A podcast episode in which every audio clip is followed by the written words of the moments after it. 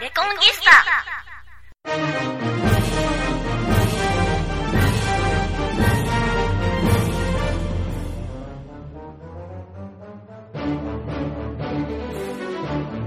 この放送は講談復興協会の提供でお送りします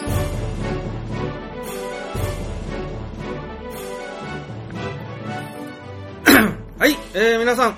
こんにちは。こんばんは。失礼。講談師の七井コムサイです。えー、講談レコンギスター、本日は、あ2024年3月の1日と思っていたら、えまだ2月の29日なんだ。2月に29日があるなんて、ええウルー年ですか？あ、そういうことなのかな？そういうことらしいですね。えー、まだ2月なんです。めっちゃ嬉しい。いやー、めっちゃ嬉しいですね。あの、それこそね、2月中にゲーム完成させようと思ってたのがね、あっという間に2月が逃げてしまうところだったんですが、1日待ってくれましたね。はい。で、えー、1週間ぶりの更新になると思うんですけども、あれですね、あの、前回、あの、実はこのラジオ、あの、かなりお蔵入り 放送がありまして、私があの、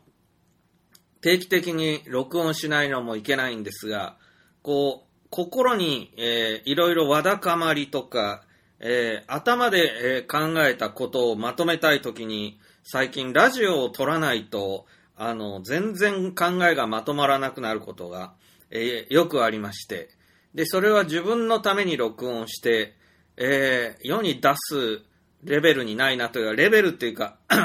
取り留めもななさすぎて、これ世に出すわけにいかんなと思ったりして、えお蔵入り放送が結構あるんですよ。で、特に多かったのは去年の春頃、まあ今頃、1年前にね、あの、チャット GTP が出た時、えーあの時に、あの、すごくこう、頭の中が、あの、お祭り騒ぎみたいになって、連日のようにラジオ吹き込んで撮ったんですね。でも、もうほとんどお蔵入りにしました。はい。なんかね、唇むなし、あ、唇寒しっていうやつでね、あの、AI が作る、こう、未来予想図みたいなのってね、あの、考えとかなきゃいけないと思うから考えるんだけれども、本当に唇寒しで、ええあの、あまり意味がないかもしれんと思ったので、あの、お蔵入りしたりね、すごいしてたんですけど、えー実はね、何日か、何日か前って、何日前だったか忘れたけど、えー、一個前の放送をお蔵入りにしてまして、えー、あれです。あの、パッケージ化地獄っていう回で、あの、またパッケージ化に失敗して、つまり自分で作ってるゲームの最後の仕上げの焼き上げ作業みたいなのが、パッケージ化という鬼門中の鬼門。ここでね、パッケージ化失敗しましたウェって、えー出されるとですね、あの、もう世に一生出せない状態。ほら、今も、今も、えーエラーが出たんですけど、えー変な音がしましたね。で、この作業に30分とか、まあ、かかるんです。で、今エラーが出たんで、また絶望なんですけど、多分これは再起動してもう一回やったら通ると思うんで、えー、ちょっと、やらせてもらいますね。ちょっとラジオ撮りながらで申し訳ないんですけど、とにかく時間がかかってよ、この一連の作業に。一連の作業に時間がかかるもんだから、あの、でね、もう何かやるたんびにパッケージ化っていう最後の仕上げ作業をやらないと大変なことになるんですね、アンリアルエンジン。だから、あのー今、もう最後の最後なんだけど、何かちょっと変えた時に必ずパッケージ化するというのをやるんですけれども、えー、ほとんど何も変えないわけだから、失敗するわけがないのに失敗するんですよ。で、あのーなんて一番マシな失敗の仕方は、えーコンピューターがなんかもうメモリが足らんから失敗するみたいなんで、その場合、もうほとんどこ、なんか全部立ち上げ直すと、あの、成功するということが多くて、ちょっと 今、再度、えーかかりますね。はいまあパッケージ化がうぜんですよあでこの作業はね本当に思い知ってるんですけどえっとあのねパッケージ化がね時間かかるのは経験則上やっぱでかいオープンワールドのマップをいじった時ですね。でそれが例えばランドスケープという地面のあの色ですね。色をちょっと変えるっていうだけ。それだけのことでももう一回次のパッケージ化に30分ぐらい、えーかかってしまうような感じです。でそういうのじゃないその広いマップとかじゃない、えーこう機能ですね。プログラムをちょこちょこ書いている分だったらあのほとんどパッケージ化に時間を要さないんじゃないのかなと思います。ちょっと、えーこのメインマップを開いてもう一回パッケージ化をかけさせていただきます。もう待ち時間が無駄なのでラジオ撮ってるっていう寸法なわけですよね。でえー今メインマップが開くとこで開きました。で、えーここでプラットフォームからパッケージ化。で、えーこれでまた走ります。で、まあ、また失敗するかもしれませんけどももうもうねパッケージ化失敗を恐れないってやらないと生きてられない、えーということは分かりましたんでまあやってるわけです。であのまあいずれにしても アンリアルエンジンをこの先も使い続けるかどうかっていうところでそのかなりこのパッケージ化がえーなんまあ、立ちはだかる壁となっていてあのもう次はアンリアル使わねえかなっていう気持ちはかなり大になってきてはいます。ただ、まあ、ビジュアルスクリプトっていうそのブループリントでプログラム組むっていうのが、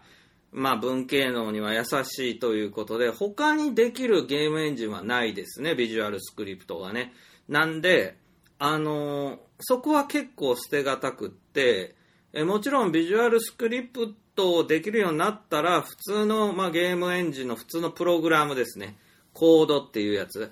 あれも、まあ、書き方が違うだけなんであの、まあ、ちょもう一回勉強し直せばできんことはなさそうですがそれでもビジュアルスクリプトはいいものだっていうのは、まあ、今つくづく思っているんですがアンリアルエンジン最後のやっぱパッケージ化が、えーきついですね。で前回のお蔵入りにした放送はそのパッケージ化が失敗して落ち込んじゃってで食取るものもとりあえずというかおろおろしちゃってしかもうラジオで愚痴愚痴ろうみたいな放送だったんです。で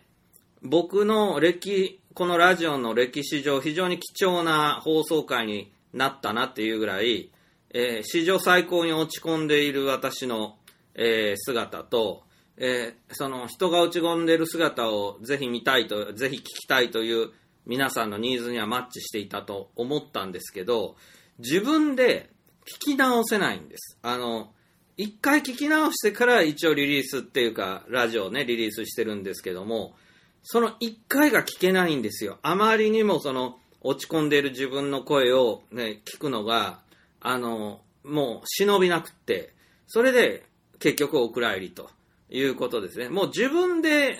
ああ今成功しました。今成功した効果音まで聞こえなかったと思いますが今パッケージ化成功のあの効果音と同時になんか緑色の字が出ました。あのーまあこれが成功するしたということはあのそのデータはいよいよ世にリリースできるっていうことになるんですけれどももう今最終調整をやっていてでそのそのちょっと何かをやっぱりこっちがいいなって変えた時に、まあ、パッケージ化という鬼門に差し掛かると。だもうヒヤヒヤでやってはいます。で、あのーじゃあいよいよ、まあ、世に出すっていうのは、もう一つ、えー最後の最後の関門が、この、何？販売サイトとか、そういうプラットフォームの申請ですよね。で、えっと、これもやっぱゲームクリエイター大抵そうなんじゃないかと思うんですけど、作る前にちゃんと調べときゃいいんですけど、なんかそういう気にもなれず、つまりでゲームができてもいないのにゲーム販売サイトの、えー細かいところまで調べる気になれず、後回しにしていって、で、いよいよ最後の最後で、うぎゃっていうことになるというやつなんですが、えーまあ、案の定な部分もあるけれども、えっと、どのように、まあ、インターネット上に公開して、こう、皆さんに遊んでもらうようにできるか。まあ、それができたら一応本当の完成ですよね。完成の完成ということなんですが、えー皆さんご存知と思われますが、一番有名な Steam っていう、えーゲームプラットフォーム、世界規模のね、やつは、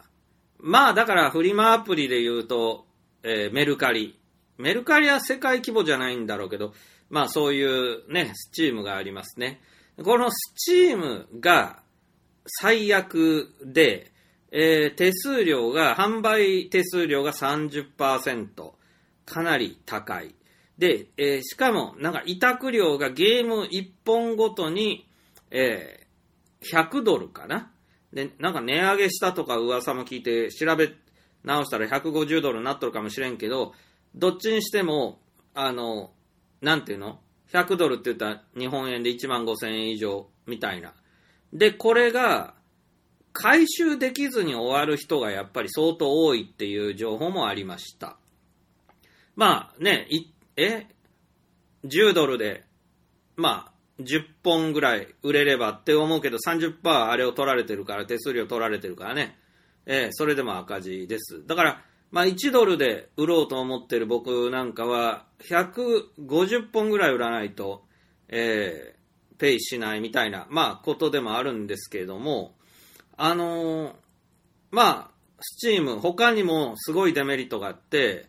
えーアメリカの、まあ、本部なので、全部英語でやり取りしなきゃいけない上、もちろん審査もアメリカなので、えー厳しいんですね。で、著作権とか人権とか、ポリコレとか、いろいろなことがあって、しかもこう、アメリカの政治って不安定ですから、この先何がどうなるか分かったもんじゃない上に、なんかね、えっと、お金のやり取りとか、その、売れたお金の振り込みみたいなのが、えーアメリカの税関当局云々みたいな話で、えーめちゃくちゃややこしいと。いうことで、これないなという感じもします。で、あの、普通の日本人でもコンピューターで、まあ、PC ゲームプレイヤーっていうのは、普通はまあみんな、スチームで、まあ、ゲームを、まあ、見繕って、えー安くなってる時に買ってダウンロードして、プレイして、が、まあ、大体 PC ゲーマーの日常ってことになるわけで、ですから、スチームで販売しないんだったら、もう、俺は、あの、存在しないと思思うからっていうぐらい、あの、PC ゲーマーの中では最低スチームで出せよっていうのは常識のようなんですが、まあ、それ、それは、あの、自分で出す方じゃないからですよね。えーダウンロードするだけだったら別に日本にいながら、 Steam は便利に使えるけれども、 Steam に日本から、まあ、出そうと思うと、艱難辛苦行く爆増であると。で、でも、 Steam、まあ、フリマアプリでいうとこメルカリでなければ売れないよと。そんなの売れっこないよっていう、まあ話ではあるんですけれども、まあ売れないのはね、スチームでも売れないっていうのはまあ現実なわけですね。えーもう世界中の人たちが次々にこうリリースしたり、大企業もまあスチームでリリースしてくる中、その埋もれてしまうっていう現象はスチームにも当然あって、あの、それこそ個人で作ってるゲームなんか、まあ、めったにスチームやってる人でも買いませんよね。見つけることもほぼありませんよね。だから、いしまあ、背伸びしてスチームに出したところで、えー売れなきゃ大損なのであって、あの、最低スチームに出せよみたいなのはちょっと勘弁してくれっていうところになるかなと思います。で、あの、まあ、もうちょっと、あの、大きなこと言えば、本当に売れてるゲームはスチームじゃない。スチームである必要がないっていう歴史もあって、まあそれはマイクラがそうですよね。マイクラは個人のなんかサイトで販売したのかな。で、えっと、他にも、まあ、その、日々ね、えーコンピューターゲーム、あコンピューターで PC ゲームをダウンロードしてやいろいろやる人っていう人は、もう Steam 依存なんだろうけど、当然なんだろうけど、あの、まずその人口が少ない。今、今30万ぐらいするコンピューターを買って、コンピューターゲームをダウンロードしてやる、あ、PC ゲームをダウンロードしてやるっていうのが日常になっているゲーマーっていうのが、そもそも少ないと思われるんですよね。で、マニアックな人たちですよ。で、まあその上、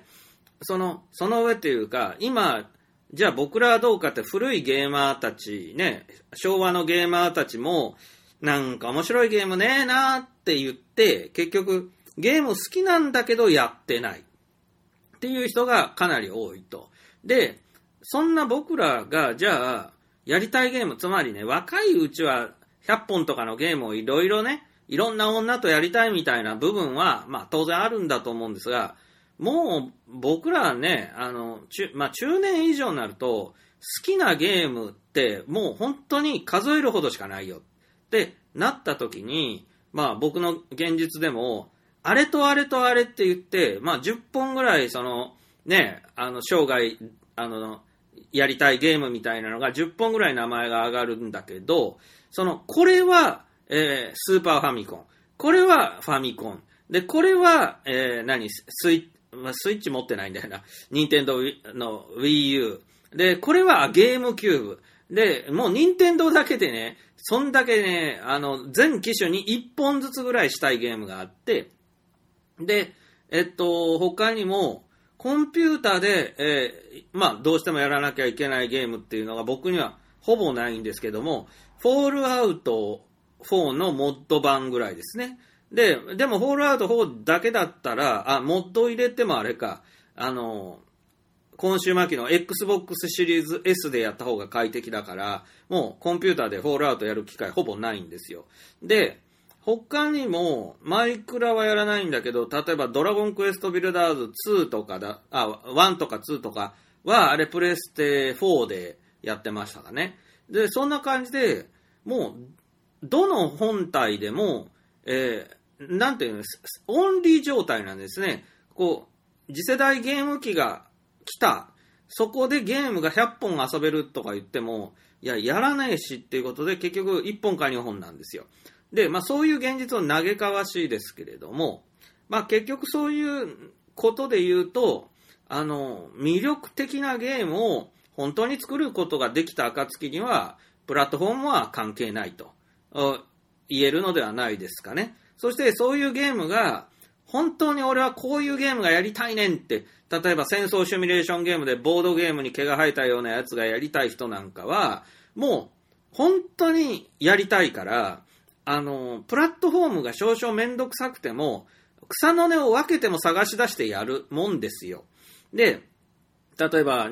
えージェネラルサポート社っていう日本の会社のね、安倍さんが作っている、その、ゲームボード、あ、ボードゲームみたいな戦争、あシミュレーションゲームっていうのは、えージェネラルサポート社の非常に古めかしいホームページがあって、で、そのホームページからダウンロードして、えーお金払ってダウンロードして、えー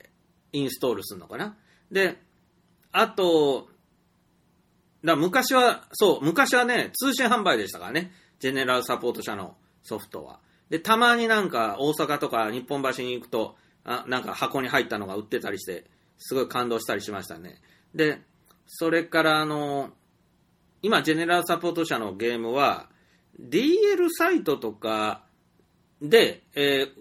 ちらほら見るようになりましたね。手数料が安い日本の販売サイトとかだったら、えダウンロード販売がされるようになっていて、まあ僕もそんなんでいいかなと正直思ってるんですけど、まあそういうこと。で、まあ要はさ、そのメルカリで言えば、まあ、その物を、まあ、と売っ払いたいっていう時には、まあね、そのメルカリとかそういう市場にだ、まあ、出さないとしょうがないんだけれども、あのーゲームの場合は、結局その、メルカリと同じ理屈で、スチームに出さないといけないっていう人たちは、多分、まあ、その、なん似たり寄ったりなゲームっていうか、なちょぼちょぼのゲームを作って出す場合は、あの、てか、スチームでも、まあ、そこそこ中堅インディーズぐらいの、そこそこのパワーのあるというか、4、5人で作っているぐらいのインディーズの、えー作品が、スチームに、こう、まあ、ずらっと並んで、で、そこでめぼしいものは、結構その、おすすめに出るっていうぐらいまで行くのかなとは思うんですけれども、なんせスチームとかって、あの、フォールアウトとか、その、超大手のね、いわゆる超大作も全部並ぶから、あの、インディーズとかになると、本当におすすめというか、ずらっとこう、リストで出てくることもないっていう世界になるから、スチームに頑張って出す必要は本当ないんじゃないのって、まあいうことでございます。で、まあ、スチームがそういう状況、一強みたいになってるんですけど、もちろん競争というのがちらほら出てきていまして、えーさっきだから調べ直したところによると、エピックゲームスの、えーストアっていうのが、このアンリアルエンジンって僕のゲームエンジン作ってる会社ですね。で、ここがやってるストアは、まあ結構あからさまにスチームの画像を崩しに来てるのかなっていう感じのところで、手数料が12%とお安いんですよ。それで、でも本部はアメリカにあるから、まあ手続き等々はやっぱりめんどくさいのかなとは思うんですが、その、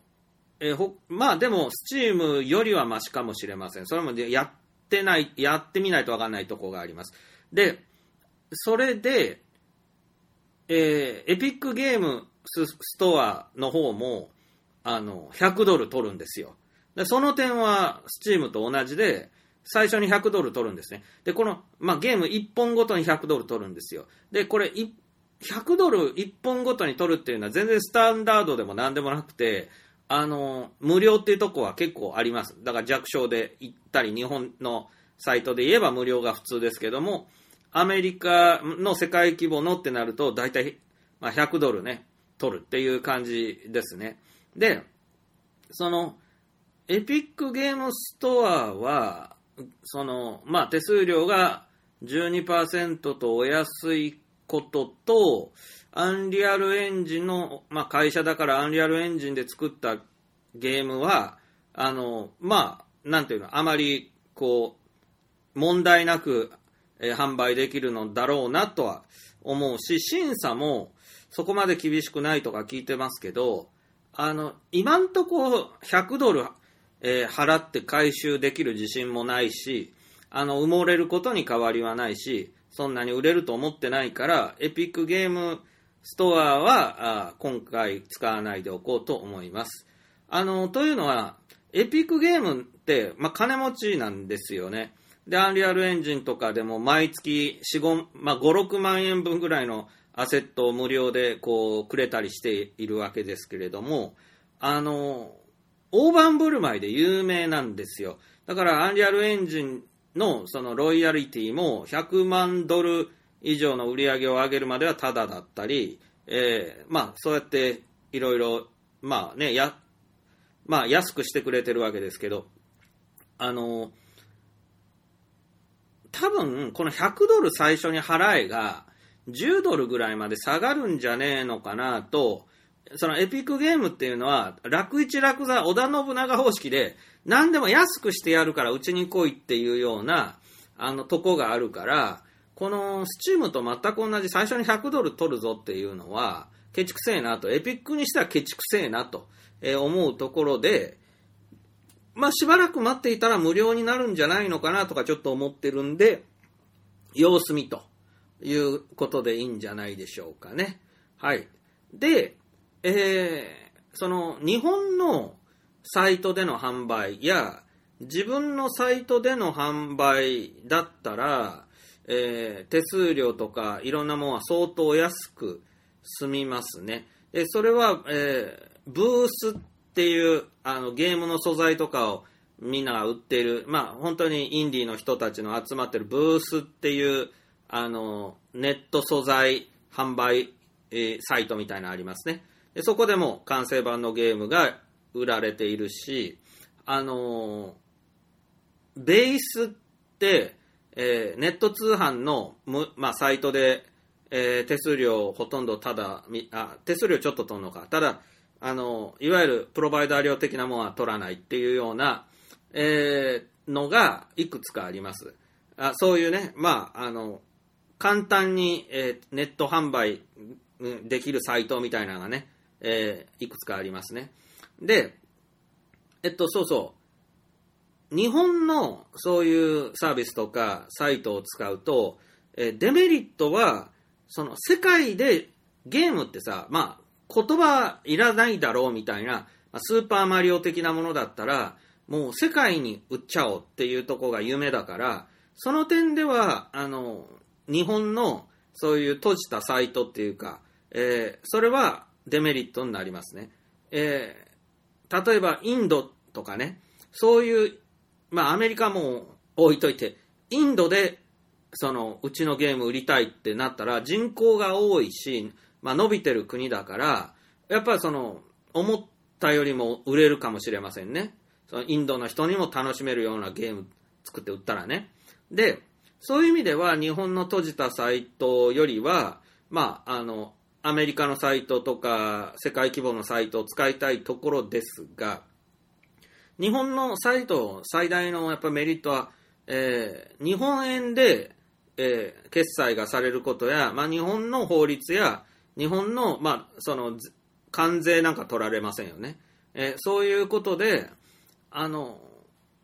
まあ、物を売るっていう、なかなかややこしいことを最後にやらないといけないことを考えると、日本の、まあ、お店っていうか、ネットのそういうところを使うっていうのが、まあ、とりあえず現実的かなと、えー思うのであります。はい、はい。なので、えーあ、それにその、スチームとかは、あの、申請して、その申請通すのもすごいハードルが高い上に、申請が通ってから、いざ販売できるまでに1ヶ月待たされるみたいな、まあ、ややこしいようですよ。で、スチームはまあ独占的なそのね、プラットフォームになっているから、まあ、殿様商売になっちゃっているんでしょうが、これはまあどこの業界でもあるけども、そうなるとだんだん人が離れていくよねというのがあると。で、それでもなおかつ Steam 最高だっていう人たち、まあそのゲーム、クリエイター側でそういう人たちは、その、ちょうどその Steam で、まあ販売するサイズに合ったようなゲームを作っているメーカーとかになるんでしょうけれども、あのーい、いわゆるインディーという草の根ですね、総毛クッキーですけど、ゲームクリエイターの総毛たちは、ほとんどが、スチームねえなってなってると思います。これはアメリカ人ですらねえなってなってるんじゃないでしょうか。で、その、何？総毛の中から何作か出して、なんか、中、まあ、ヒヒットを少し出したような、あの、中堅クリエイターぐらいの、まあ、なんていうの、腕があるっていうか、自信が身についた人は、スチームで出したろうぜって、まあ、少なくとも1000本は売れるだろうしなって、赤字になることあるめっていう、そ,、まあ、それぐらい自信のある人は、まあ、スチームデビューすればいいじゃんっていうことだと思うけどね。だだから、まあ、結局、その、総毛たちを、その、スチームは、もう相手にしないというか、えーそういう状態に、まあ、なっていると。で、いかにその総毛をこう取り込んで、えー活況を呈していけるかっていうのは、あの、そういうゲーム販売サイトとかでも、まあ、重要な戦略になると僕は思っていますけれども、あの、あまりにも大量にクソゲーみたいなのがこう乱立しちゃうと、あの、わけわかんなくなるっていう現実もありますから、あの、まあ、いろいろ大変なんだろうし、コンピューターのデータを扱うのもサーバーとかこう維持するのにコストがまあまあかかる時代ですので、あの、手数料を取らないわけにもいかないよな、みたいなのが、まああるんでしょうね。しかし、まあ最後のこの出口のところがあまりにもすぼまってしまうと、もうゲームクリエーションなんか頑張ってやっても売る方法ねえし、すごく手数料取られる世界だから損損しかしねえわみたいなんだったら、一斉にみんな辞めるでしょうね。で、その時に、まあ、その文化っていうかゲーム業界潰れるというか、だから、あの、そういうのは危機感を持ってほしいなとは思いますが、でも最悪、えーその自分のジェネラルサポート社さんみたいに自分のサイトを立ち上げて自分のサイトで、えーなんか販売してで暗号コードを送りますよみたいなので、えープレイしてもらえるようにするとかね。そういうまあ一番あの古いやり方でもマインクラフトもそれで、えーそっから始まってそれでヒットしたわけですからねだからあのまあ、プラットフォームビジネスっていうものがどうなのかなと思いますね。スマホゲームだとやっぱ圧倒的にあの、アップルストアが、その、まあいいとされていて、でもその、バカほど手数料を取るぞみたいなことで、あの、まあ Google プレイストアが対抗しているとか、まあなんかいろいろあるようですが、うーん、どうなんですかね。なんか、結局その、なんていうのかな、こう、広い、えー射程で、たくさん薄利多売みたいにゲームを売るっていう戦略を立ててるところにとっては、そのプラットフォームに乗っかるっていうのは、とにかく重要で、マニアックな、な路地裏の蕎麦屋みたいなね、あの、隠れ家的な商売はやってられない。これはよくわかりますが、あの、なんていうのか、まあ人それぞれですけど、その、個人が作るならば、まあ、ある種性癖歪んでるよねみたいな、変態的だよねみたいなゲームを作って、で、あの、少々大変ですけれども探して、あの、来てくださいみたいな、この隠れ家的なお店的にやるというのが、まあいいんだと思う。で、結果として、まあそれは、あの、不便だよって、そんなね、なんか、あの、路地裏の店見つけるの不便だよって、あの、お客さんが、お、まあ嫌かもしれないけど、でもわざわざそこまでたどり着いて食べた蕎麦はうまいと感じるだろうし、その、蕎麦も安くで販売できるわけですね。その、家賃が安いからそこ。だから、結果的には僕はみんな幸せになると思うんですよ。その途中で、その大阪の一等地の土地をさ、戦後すぐからさ、あの、盗むようにかすめ取ったやつだけが儲かる、その不動産ビジネスみたいな、そいつだけが損するわけでしょ？そいつだけが嫌な顔をする。だ、だけど、お店の人も、まあ、蕎麦を食べるお客さんも、あの、ちょっと不便だけども、そこまで、え行く、行く不便さを、あれすれば、我慢すれば、その、安い、安くて美味しい蕎麦にありつけるし、お店も安く売っても損をしないという、ちゃんと利益が出るっていう、非常に幸福な状況になります。そして、一度行ければね、その、めんどくさいけど、一回そこまで行ければ、もう迷うことはないじゃないですか。駅から歩いてたかだか10分でもさ、その、10分もかけりゃそこまで行けるわけでしょ？その歩いて1分っていう一番お目抜き通りではなくても、その路地裏までちょっと10分歩かないといけないけど、たかだか10分じゃんって。で、1回行けてしまえばもう迷わないよっていうことだろうから、その最初の10分歩かすっていうのがすごく、まあ、嫌だよねって思う人は、高い家賃払ってもこの目抜き通りに店を出さないといけないわね。で、でも、そこまでして、いい、いい場所に店を出したい人って何なのっていうと、多分、蕎麦がまずいんですよね。蕎麦がまずいっていうか普通なんですよね。だから蕎麦が普通だから、あの、自信がないっていうか、普通に、そんな変なところに店出しても絶対客来ないから、だから、嫌でも、まあ、お腹空いたなと思ってる人が、あの、いたら、その目の前に店を、看板を見せつけるみたいなね、駅前の蕎麦屋みたいなところでないと、あの、絶対うちは客来ないんだって思う人は、や、高い土地代を払ってもいい場所に店を出したい。っていうことですね。だそう考えると、やっぱゲームクリエーションの、その、スタート時点からの違いになるんだろうなと、まあ思います。ちなみに僕が今回完成させつつある、足原という大作目のゲームは、そこまでマニアックなゲームでもないので、その点では失敗したなとも思っています。あの、非常にオーソドックスな、綺麗な、可愛らしいオープンワールドのゲームを作りました。で、ある意味ぜ、もう全年齢向けだし、あの、政治的なものもなければ、えー、なんか、もう本当に暴力表現もほぼない、何にもないというような、動物を殺して食べたりはしますけども、あの、それで引っかかる時代が来たらさすがにね、えー、やばいですけども、とにかく、まあ、そういうゲームを作ったので、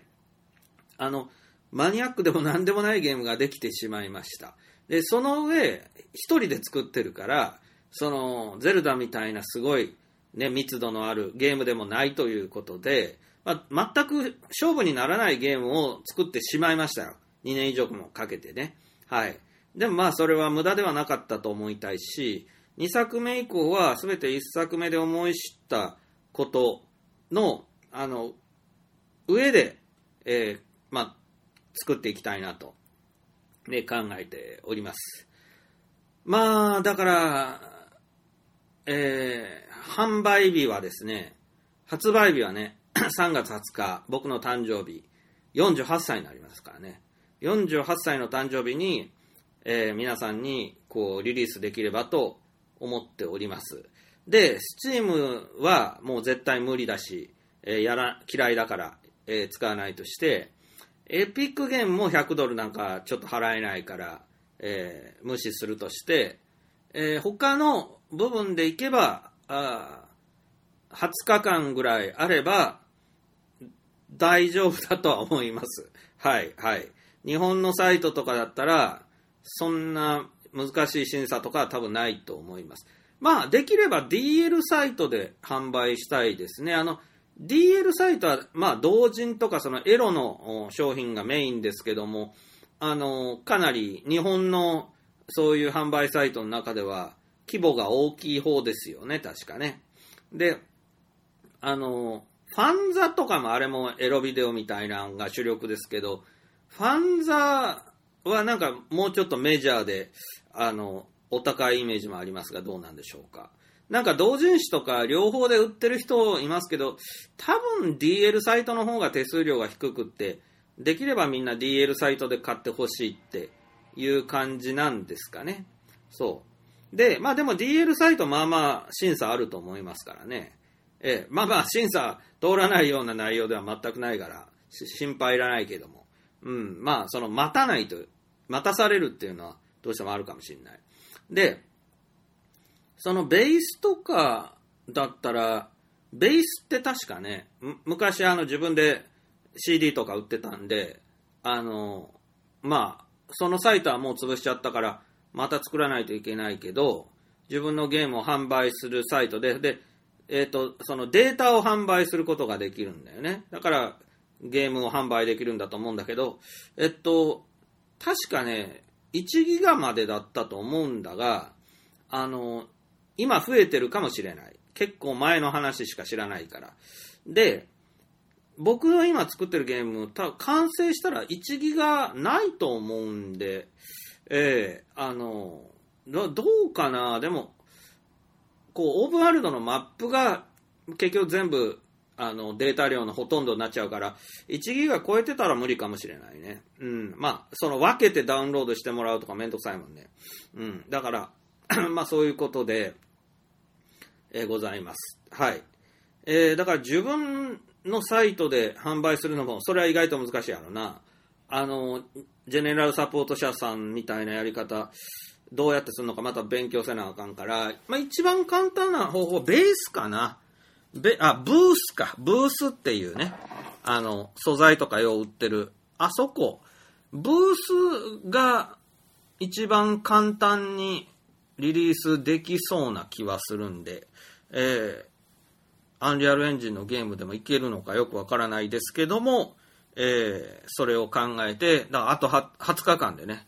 あの、内容もちゃんと完成させないといけないんで、いや、バグを一個一個直しよるんですけど、あの、簡単なバグでも一日、直すの一日かかるようなことが本当続いてまして、2月はそれであっという間に飛んでいきました。はい。というわけでトイレ休憩を取らせていただきます。はい、というわけで、えー後半行きましょう。スナフキンのゲームが出るってことで、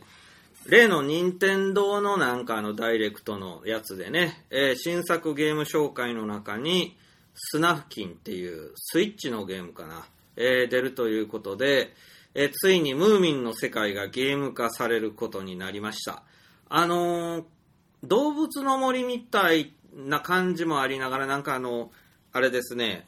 ま、まさに絵本の世界みたいなところで、紙芝居的な感じのキャラクターで、主人公がスナフキンで、えムーミン谷を主に舞台としていると。で、なんか内容を見ると、その、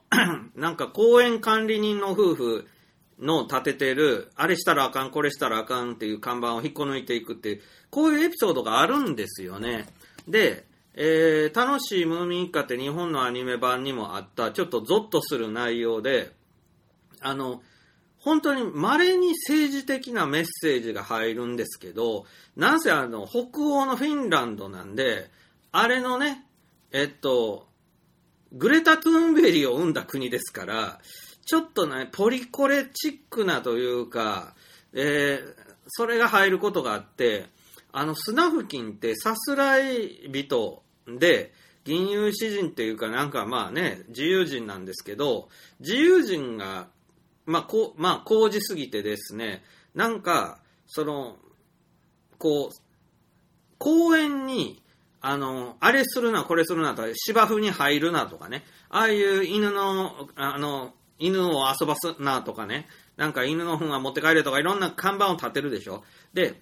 あれを全部引っこ抜いて回るって会があるんですよ。で、なんかその、公園の砂場みたいなところに子供たちが監禁、軟禁されとって、でそれを見張ってる、その公園管理人の夫婦から子供たちを解放するっていう、わけのわからん、あの、解放戦線な会があって、で、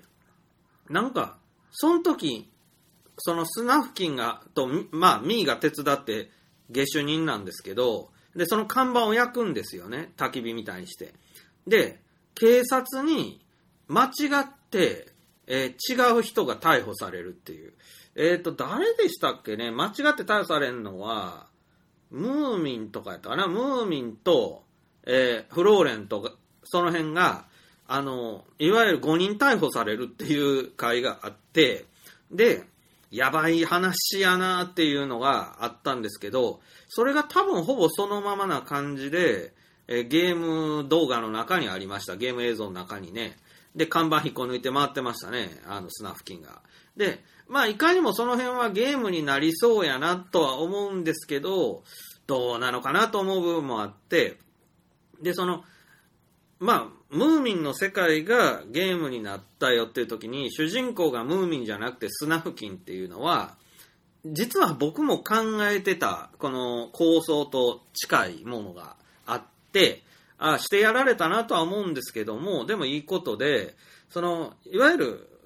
判権者を真正面からやるっていうのは我々インディーズには不可能なんで、その、めんどくさいと思うんですよね。その、ムーミンの著作権切れてないし、フィンランドで原作者は生きてんのか知らんけど、まあ、あの、白人至上主義というか、東洋人を見下すことで有名な北欧です。で、まあ、スタジオジブリのアニメのおかげで相当日本のことを見直したり、まあ、ゼルダのおかげで、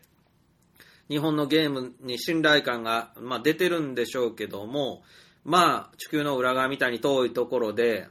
あの、そのフィンランドと交渉しながらになる、まあ、判権者を作るっていうのは大変そうだし、あと、その絵面ですね。このムーミンの絵面も、日本のアニメ会社が可愛くしたわけですね。で、元の原作の方は、全然可愛くないキャラクターたちなわけです。で、その日本のアニメーターたちによる可愛く改変されたものに激怒した、えー、トーベ・ヤンソンなどの話もありますが、その激怒したはずなのになんかいつの間にか日本の、えーアニメのムーミンたちが逆にパクられて、向こうで絵本が出た時に、あの、その折衷案みたいなものになだんだん太ってくるんですね、ムーミンが。で、だんだん丸くなってきてんな、みたいな感じで。で、まあ、その、ムーミンにまつわる、まあ、その著作権騒動っていうのは、かなり、あの、いろんな悶着があったようで、あまり関わりたくないなという世界ですからね。まあ、今回こういうゲームを作るにあたっても、ムーミンの世界観壊すようなことはさせんぞみたいな、例えば、スナフキンが火縄銃撃つとかいうことは多分ないんだと思うんですよね。ただ、ムーミンの中、世界には、あの、楽しいムーミン一家でも鉄砲が出てきて、あの、パパがね、あの、まあ、火縄銃みたいなの持ってるんですよ。あれはマスケット銃っていうのかな、ラッパ銃か、ラッパ銃を持ってて、まあ、あの、なんていうの、幽霊と戦うみたいな会があるんですけど、あの、結局その、危ないから捨てるっていうオチにはなるんですよね、そのライフルみたいなのをね。で、まあそういう世界観なんで、その、まあ、銃をね、こう、スナフキンが拾って、手入れして、バーンって撃つとかね。そういうようなことができても、まあいい世界観なんですけど、それは多分、そのガチでムーミンのその著作権側と話したら絶対アウトになると思うので、まあスナフキンは銃なんか撃たないとか絶対言うと思うんで、結局自由ではないやろうなと思うんですよね。で、じゃあそういう中でゲームやねんからな、なんかないと、何かと戦わないとっていう中で、ポリコレ的なもんしか残らんかなというのがあって、まあ、微妙は微妙やなとは思いました。で、ただなんか絵面とかは、やっぱりムーミンのファンが喜びそうな絵本の世界みたいな感じやったんで、えそれは、あの、ええなとは思うんですけど、まあ、あの、僕がこう、あの、いろいろゲームの企画練ってる時に、ムーミンの世界を、まあ、使うっていうのを考えたのは、まあ、いつもの 著著作権に引っかからないところでムーミンの世界を使うっていう、えー技ですね。なので、この話は前にもしたかもしれませんが、その、ムーミン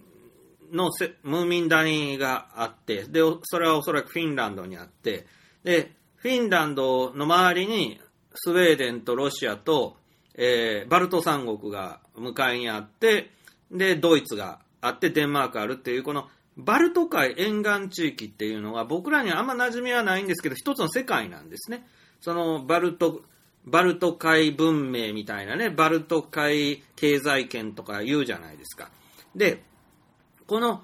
一つの、まあ、日本海みたいな感じじゃないですか。バルト海の形って、まあ、閉じた海ですよね。その一つの閉じた海を囲む、あの、沿岸諸国、バルト海沿岸諸国っていうものが、こう、ある世界っていう風に考えると、もう著作権逃れできますよね。えー別にそんな映画なっていう話で、えームーミンと直接関係ないっていうことですね。だから、バルト三国とかね、あの、まあ、ドイツやったら、こう、北、ドイツの東の北の方ですよね。ダンチヒでしたっけ。で、それからデンマークっていう王国があって、で、スウェーデンがありますからね。で、ノルウェーは反対側になりますけど、ノルウェーもあって、で、あの、まあ、強国ロシア、強国ってく、まあ、なんあの、凶悪の強で、強国ロシアっていうのが、まあ、あるわけですよね。マップの右端から、あの、延々と兵を送り込んでくる悪い国がありますっていうことですよね。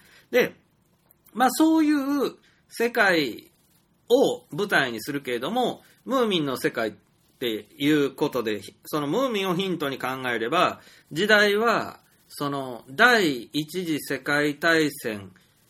の前ぐらいになるんですかね。えーそんな雰囲気です。えっと、飛行機がまだブンブン飛んでないけど、気球ぐらいなら飛んでてもおかしくなくて、で、飛行船とかを、その、まあ、フローレンのお兄さんが作るっていう時代なんですよ。もう、言うたら宮崎駿も大好きな、あの、あの時代感ですね。10え20世紀初頭になるのかな。えー第一次世界大戦がね、1914年スタートになりますから、まさに1900年、えーなんて一桁世代みたいなね、そういう時代というのが、まあなんか、初めてこう、ライト兄弟が空飛んだらしいで、みたいなね、ああいうワクワクする時代。で、まあ戦車のあの原型とかも、あの、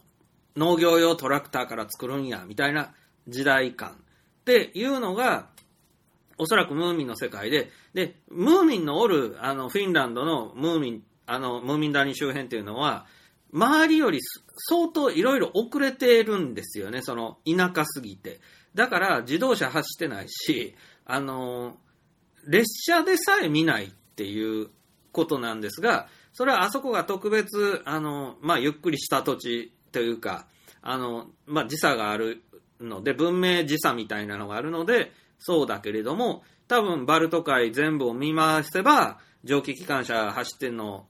まあ、見たりするだろうと。で、その、スナフキンは実際こう、その、バルト諸国を多分旅してるんで、あの、知ってますよね。そういう、あ、あれは蒸気機関車って言うんだよとか、あの、要物知りなのは、多分、そのスナフキンは、まあ、ドイツぐらいまでは行ってるんだろうなと。あれ年一で帰ってくるんで、で、半年じゃないですね、3ヶ月間ぐらいムーミン谷に、ふるさとにおって、で、寒くなってきたなと思ったらまたすぐ、あの、南へ南へと、こう、散、まあ、散歩するんですけれども、彼のルートを考えると、1年でムーミン谷に帰ってこなあかん。1年もじゃない、ないですね。10ヶ月違うか。半年間ぐらいで戻ってこなあかんから、あの、往復の往路と袋を考えると、そこまで遠くには行けへんな、フロあのスナフキンっていうのがあります。だから、10年ぐらい帰ってこないってことがあれば、相当いろんなとこ行くやろうなと思うんですが、スナフキンは律儀に毎年春には帰ってくるっていう。で、春に帰ってきて、で、秋、秋には、まあ、旅に出るので、さあ、何月から何月までいないんでしょうかね。はい。フィンランドの春言うて、えーどれぐらい遅いのか知らないし、フィンランドの冬はどれぐらい早く訪れるのか、えーまあ知ると、かなり、えーまあ冬の間長そうですからね、フィンランドはね。で、まあそういうことで、そんな砂付近の旅を妄想すると、えーいいし、で、ここで、じゃあ砂付近主人公に据えるってすると、僕らの場合は著作権法違反が怖いので、えー、砂付近じゃないやつっていう風に考えたくなります。で、さらに、えーそのね、もう裁判一番嫌なんで、えーあの、ムーミン族を出さない。スニフ族を出さないというあの人外ですね。人外設定の妖精さんたちは出さない。で、すれば人間ばっかりならば、これはムーミンの世界ではございませんと、えー言い逃れできます。で、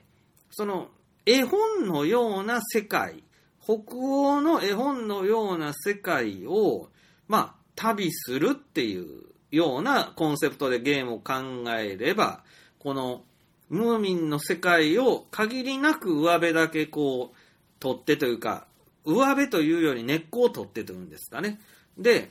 あの、ムーミンの、僕らがムーミンの世界に、ええなーって思うのは、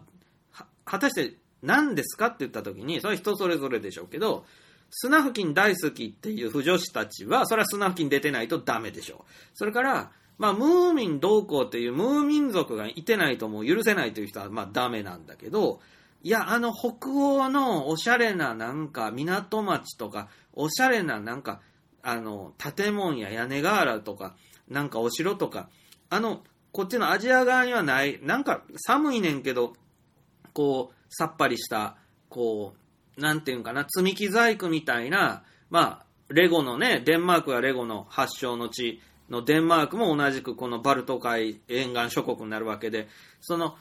なんか、レゴでできたような街並みを、こう、旅して回るっていうのは、あの、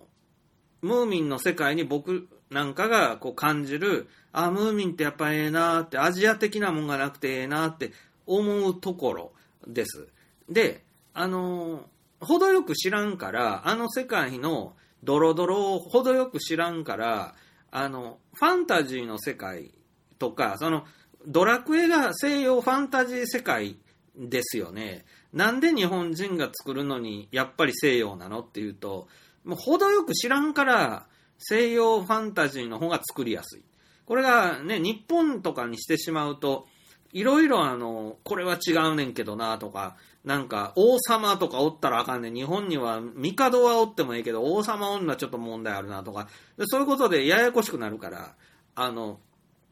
結局、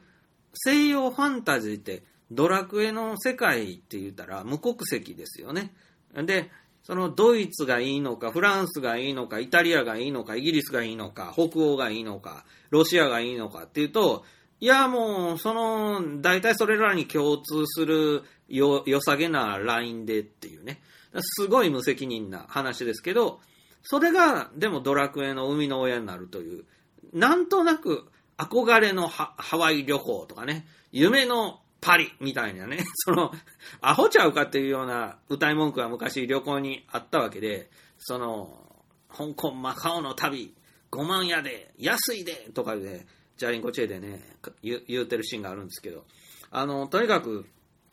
その、夢のハワイ旅行何が夢やねんとかね、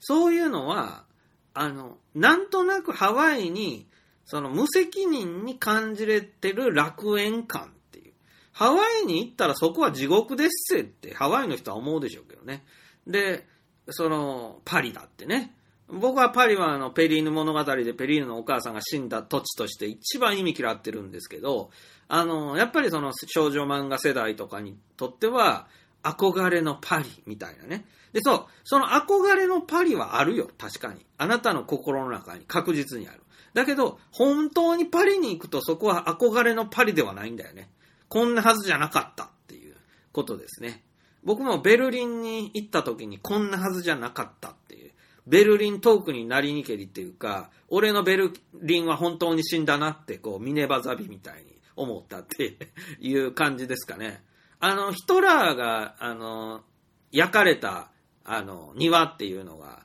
旧総統官邸の上に、庭にね、ヒトラーとか死んで、あの、ゲッペルス一家と共にこう、ガソリンかけられて燃やされた場所っていうのが あるんですけど、あの、観光ガイドが、あの、大体のところを顎で、あの、刺して、絶対近寄らないでくださいみたいなこと言って、あの、ブランデンブルク門から見えてるようなとこなんですけど、絶対連れて行ってくれないっていう。その、そこに行こうとする観光客は、もうネオナチの信奉者。あてか、ヒトラーの信奉者でネオナチだから、もうネオナチ判定されるから、あの、ドイツ人とかも、わざとこう、距離をと取ってるんですね。その、まあ、意味地として、あの、意味嫌う土地としてね、あの、絶対にそこに近寄らないっていう、ものすごい、あの、オカル、逆にオカルト的パワーがあるのかと思うぐらい、その、ヒトラーが、あの、燃やされた場所っていう、今、林になってるんですけど、あの、なんかね、よそよそしくみんなが避けて通る場所っていうのがあるんですね。で、まあそんなベルリンに行って、なんやこれベルリンって、で、なんか少しもベルリンええなって思うとこないやないかいって、え感じで、あの、ベルリンってね、物価も高くてね、で、ホテルとかもね、なんケチくさいホテルしか泊めてもらえなくて、汚らしいなっていう印象が多かったですね。で、それがポーランドとかに行くと物価が安いのか、なんか立派ないいホテルにね、かふかのベッドのホテルに泊めてもらって、朝ごはんも、もう、マッシュルームの大きいやつを、もう食べ放題みたいなね。もう、ポーランド天国ですよ、はっきり言って。だけど、隣のドイツは、もう突然物価が高くなって、何でもケチくさくなって、もうなんかルンペンみたいな、あの、いわゆる、こう、ジプシーの女の子たちが、いろんなところで、あの、手ぐすね引いてて、なんか声かけてきたり、小銭せびってきたりするんですよ。ドイツのベルリンは。だから嫌だなって。ポーランドの方がずっといい。ポーランドにはその古いね、お城みたいな、あの、家、城とか、家とかでも、石で積み上げて作ってて、あの、煙突からね、夕方になると煙突からみんな家から煙出てるっていうのを鉄道から見ましたけど、もうあらゆるものが、そのポーランドはなんか昔のドイツみたいなものが残ってますけども、ドイツに行っちゃうと、なんかもう、せちがない気分になると。何の話かそうなりましたっけええまあいいや。とにかく、その、心のパリは、あなたの心の中にあって、今のパリにはないからね。って、じゃあどうするの？いや、ゲーム作りましょう。あなたの心のパリを、憧れのパリを無責任に作っちゃいましょうと。フランス人がこんなのパリじゃないっていうようなパリを作っちゃいましょうっていうのは、僕のゲーム作りのコンセプトでも、まあ、あるわけでございます。ですので、その、任天堂が、まあ、今度出すスナフキンっていうゲームは、それはそれとして、まあ、その、ムーミンの世界を下敷きにゲームを作るっていうのはありですよね。で、さっき言った、そのバルト沿岸諸国を全部やると、まあ、大きなゲームになってしまうから、じゃあそこはやっぱりムーミン谷でっていうようなそのミニマムな世界を、え作る場合に、もちろんムーミン谷に著作権がありますので、これも前も言ってると思いますが、ムーミン谷の別のところに、えー何か違う谷を作るとか、違う村を作っていただいて、で、もちろん、あの、ムーミン族とかスニフ族を出さないようにしていただいて、そして人間の、えー社会があるんだけど、本当にあの、田舎でね、で、そのムーミン谷と似たような地形になっているというようなことなら大丈夫でしょうというような。でも本当に気をつけないと、類似性類似性と言われて何でも著作権法違反にしてくる輩もいるんで、その、なんていうのかな、露骨、露骨に思われるような部分は本当にやらないように工夫しないといけないんで、そのためには多少混ぜるとかですね、あの、レゴ、レゴっぽい、レゴの世界とか、そのムーミンの世界とか、ちょっと近似値的なものをいくつか混ぜて、その、なんか、そういう雰囲気のジャンルだよねという感じにして、その特定の著作物の匂いを、えー全開にしないっていうね、工夫がいりますよね。うん。まあでも、そういうのは面白いと思いますけどね。まあドラクエなんかがまさにそうで、あの、さっきもドラクエ言ったけど、あれ、ウルティマオンラインで感銘を受けた人たちが、まあ、ドラクエを作ったそうだけど、だけど、ウルティマオンラインのパクリって感じはしない。そこがいいとこだよねっていうとこです。でも、その西洋ファンタジーっていう漠然と西洋の世界観だけど、それって元ネタ何なのっていうとさっきから言った、なんか、長年日本人の中にある憧れのヨーロッパみたいなもの、それの昔、中世、ヨーロッパ、世界っていうもの。で、さらにそこに鳥山明のゲーム、あの、キャラクターデザインが入ることによって、えーより丸まったというかね、えーま、よく、より丸まった感じになりましたよね。で、もうこれで十分別の著作物ができましたね。もうドラクエという世界観が爆誕した瞬間になるわけでございます。だから、あのー我々インディーズでも、その、すごいコンテンツね、その、人の著作権を借りることばか考えるんじゃなくて、自分が著作物作って、で、あのー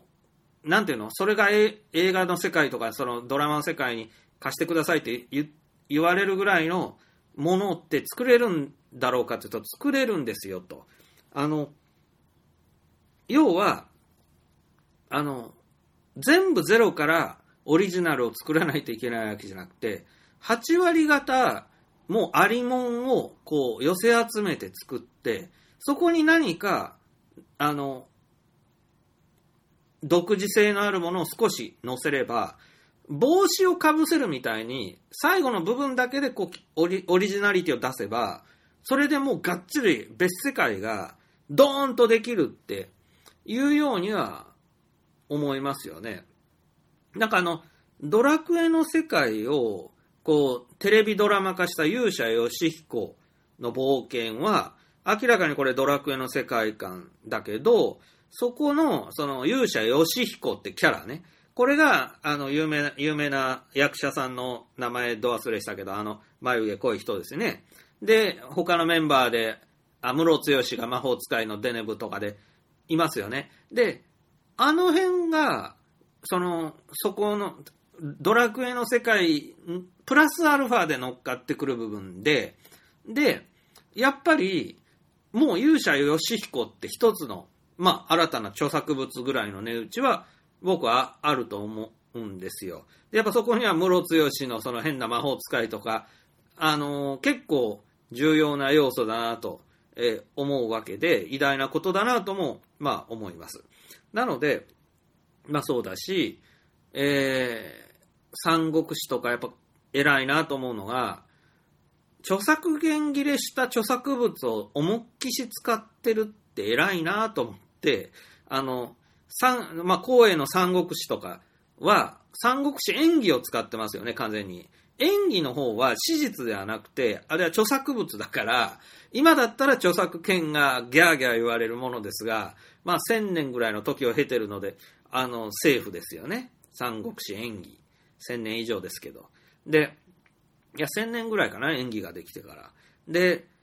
孫悟空、三蔵法師、なんだ、なんだ、あれ、なんとか記だよね、西遊記。西遊記も著作権切れしてるから、まあ、しげく使われてまいりました。で、日本にもありますよ。著作権切れした著作物はね。枕草子、えー、源氏物語、平家物語、太平記、熱いですね。それから、北条記、土佐日記、えー、竹取物語、えー、浦島太郎のやつ、えー、桃太郎、えー、大抵ゲーム化されてるなとも思いますけども、あの、日本は文学国なので、著作権切れした名作はかなりあるということですよね。で、かぐや姫なんて僕もちょっとあの将来ゲーム化したいなと思ってるんですが、えー、単影ガンダムがかぐや姫をモチーフにしているし、えー、高畑勲かぐや姫の物語っていう名作映画もありますし、えー SF 調にしたようなものなども含めて、かぐや姫っていじいじられ倒してまいりました。で桃太郎は桃太郎伝説ってファミコンのゲーム、それから桃太郎電鉄になりとかありますけど、もちろん桃太郎もあのいじられてきました。で、えー 真田太平記は、えー真田重勇士か。えーだから、太、えー太、太閤記じゃないや。南波戦記ですね。僕ら講談師がずっとやってきた南波戦記も著作権切れしてまして、南波戦記は真田重勇士っていうファミコンゲームになっています。で、あのーことほどさようにですね、ネタにできるような文学はゴロゴロありますよ。でその中に埋もれた名作っていっぱいあると思います。だから、水光伝もゲームになってますけど、まあ、水光伝なんかも存在知らなかったじゃないですか。何それって。マニアックだな、お前水光伝とかって。って言うけど、中国の古典文学で著作権切れしたものに水光伝もあって面白いからゲーム化しましたよ。っていうのもあるし、まあもちろん史実そのもので言うと、えーナポレオンの、えーやつね、ランペルールっていう光栄のナポレオンのシミュレーションゲーム、それからジンギスカンとか、えー信長の野望などは、あれは多分史実が元ネタになっていますよね。それで言うと第二次世界大戦もあれば、えー歴史上の戦は全部元ネタに、まあ、なりますよね。ただ、あのー史実からゲーム作るよりは、文学からゲーム作った方が、その、素人には作りやすいとは思いますね。そのエピソードとか、そのキャラクターとか、あの、キャラ付けのできたキャラクターとか、そういうのがもうあの仕上がってるから、あのいいと思いますね。で、それで言うと、著作権切れ、ギリギリしてない作品も多いんですけども、あの図書館に並んでた児童文学あたりは切れてると思いますね。えー、15少年漂流記とか、えー、なんか、宝島とかはどうなのかな？切れてるかな？それで、なんだろうね、あのロビンソン・クルーソーなんとかとか、えー、こう、結構昔あの、大航海時代というか、あの、植民地時代の、帝国主義時代の、あの、いろんなところに探検に行く小説って、あの、ムーミンのお父さんが書いてる冒険小説がそうなんだけど、そういうなんか船を仕立てて、あの、アジアまで行って、で、土人と戦ったんだみたいな、そういうあの、小説って、えーヨーロッパ人が書いたものがかなりいっぱいあるわけですよね。で、それが、なんだかんだ言って今の RPG とかのほとんど元ネタになってるっていうか、あの、そうだと思うんで、えーそういうとこのは著作権切れが激しくあると思います。あと、まあこれあんまり全部言っちゃうとね、もったいないのはもったいないんですけど、まあ、まあ僕心広いから、ノラクロ、ノラクロ著作権切れしてるでしょ。ね、ノラクロの戦争シミュレーションゲームとか戦争アクションゲームとか、えー作っても大丈夫なんじゃないですか。もう、ミッキーマウスよりはあれだけど、あの、著作、まあ歴史が浅いとはいえ、ノラクロの著作権って日本国とかが持ってたと思うんで、いやいや、日本の陸軍とかだと思うんで、あの、もう訴えてこれないっていうか、そういうようなのもあると思います。ちょっとね、調べたわけじゃないんで、ノラクロの原作者さんの遺族がまだ権利持ってるんだったら気をつけてください。一応調べてからやってね。それで、えっと、だから、戦前の、いわゆるこのキャラクター商品的なものだったら、かなり著作権切れてるんですよね。ミッキーマウスこの間切れましたけど、えっと、日本で戦前でって言った桃太郎、えこれ桃太郎だな。あの、海、空の新兵桃太郎なんとかっていう軍隊の作ったアニメの著作権も切れてると思います。で、著作権というか著作権の権利団体が滅んでいるっていうのも大きいですよね。で、うーん、そうですね、えー外国に目を転ずれば、なんかもっといろいろありそうな気もするし、神話ですね、神話。旧約聖書とか新約聖書とか、ちょっと宗教関係は、あのーセンシティブな部分があるんで、まあお勧めしませんが、エヴァンゲリオンがね、やっぱ聖書というようなもの大きいと思いますね。で、あのーそうですね、だから、いろいろ昔の本を読めば、100年以上前ぐらいの、その、文学って数そのものが少ないから、図書館に行けば、純粋にこう、名作をパンパンパンと読んでいけると思うんだけど、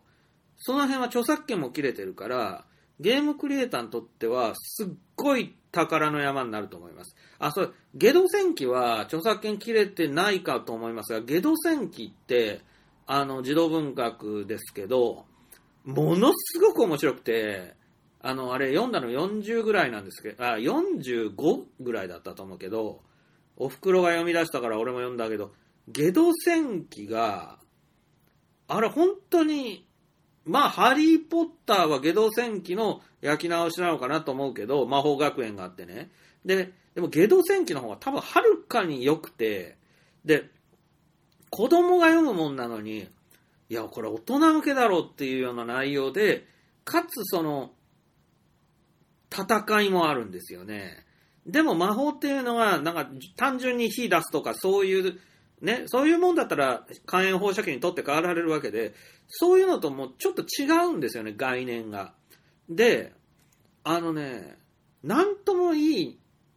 あれがあると同時に、でも国際政治みたいなのはやっぱあって架空の世界なんだけど、なんか戦争があったりとかもする世界観があって、うん、まあ、なんかね、そう、皇太子がなんか弟子かなんかなんだけど、その皇太子が政略結婚させられるのが、まあ嫌で、そのお嫁さんに冷たくしていたんだけど、あの、最後は分かり合って、とかね、なんかね、よかった。あの、なんかね、それで、死の世界と、その、戦うっていうか、その、主人公大魔法使いが死の世界と戦うんだよ。で、それが、なんとも言えない、あの、怖さが死の世界の方にあって、あれを書いたのも女性作家なんだよね、ゲド、ゲド戦記も。で、すごい才能だなと思うんですけども、まあもちろんあの、ジブリがね、ゲド戦記をあれして、あの、大失敗したみたいなこともあったんですけど、あの、ゲド戦記は、ジブリのは僕は見てないし、なんとも言えないけども、あの、本で読んだ時に、すごいいいなと思ったし、いや、これゲーム化したいと思いますよね。で、なんでも、ナルニア物語もそうだし、なんでもそうですけど、ハリウッドが、まあ、ハリウッドかジブリが手をつけるじゃないですか。ね。でもね、だから終わってしまったってことは本当にないんですよって思うのは、僕はハリウッドが実写化したナルニア国物語は見てはいないんだけど、嫌なんですよね。あれじゃないんですよね。僕の中の、なんかナルニア国は。だし、ゲド戦記だってそうでしょっていうのがあるわけで、で、結局、どう料理するかなんですよ。原作があってね。で、その料理の仕方が気に入らんとか、口に合わんっていうことが絶対あるわけで、あの、そういう意味で、こう、料理のし直しっていうクリエーションが必要になってくると。で、まあ、ただ、その著作物でね、著作権が生きてるやつは、我々には手出せませんのでね、えー気気ぃつけてやっていきましょう。はい。まあ、そんなこんなで、えー今日話すことは終わっちゃったかな。うん。いや、もう春になっちゃって、もう困っちゃう、本当本当にね。で、えー自分の作ってるゲームは、えーとにかく今、パッケージ化に時間かかって。でも何かやるためにパッケージ化しないと大変なことになるんで、もう、時間が困っちゃいますよ、本当に。で、えっと、うん。まあでも、ゲーム作りね、あの、今後の、いわゆるなんとかロードマップ考えたいんだけど、あの、どうしますかね？あの、うーん。いや、いろんなことをね、一作目、2年以上かけた一作目でね、思い知りましたが、まあゲーム作り大変だというのは当然なんだけど、でもやっぱりゲーム作りは最高だって同時に思うわけですね。そしてその最終的にプラットフォームをどこで販売するかも含めてゲーム作りと考えると、まあ、最後のその販売の手段がなんかほとんどないとかだったら、もうね、ゲーム作りっていうのはもう自分一人が楽しむためにしかできないのかっていうことになっちゃうから、まあ辛いんだけど、そこまでひどくはないということもまあ分かりました。で、だけどやっぱり、その、大通りの目抜き通りに店出すと高くて、その、隠れ家的にやると土地代安く済むよっていうことで言うと、あの、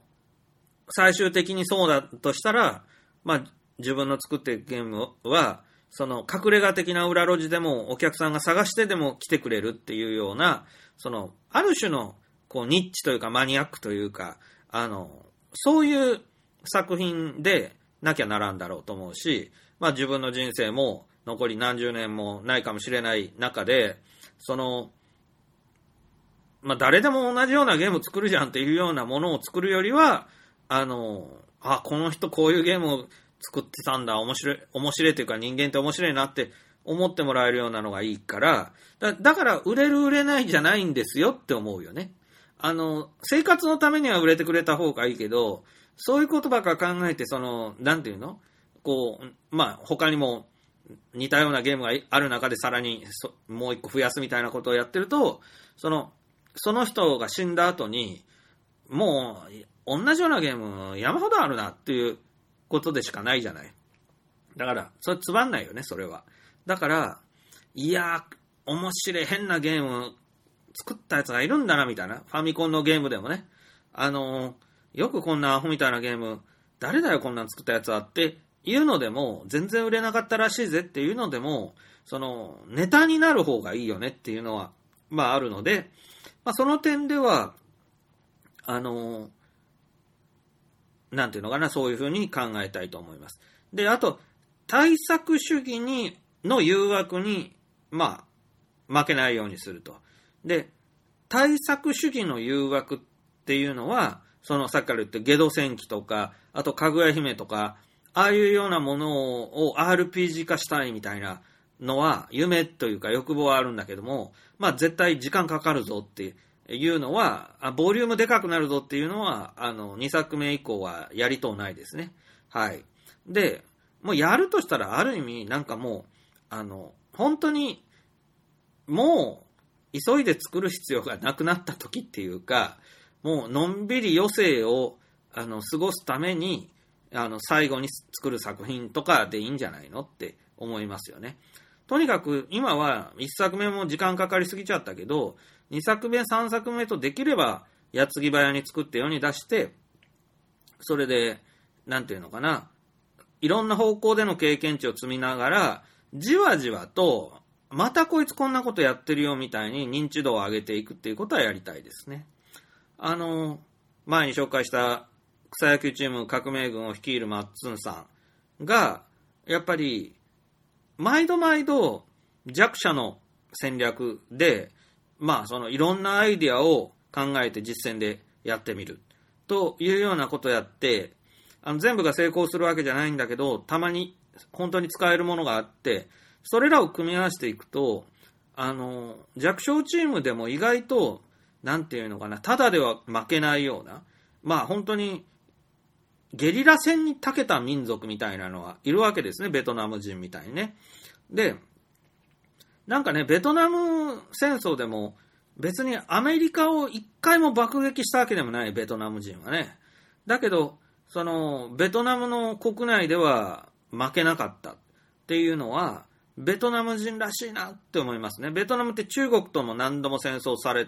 まあ仕掛けられては勝ってるんだけど、その、中国にベトナムが攻め込んだことはないんですよね。ええ。だから僕はベトナム人とかは尊敬すべきだと思うけれども、あの、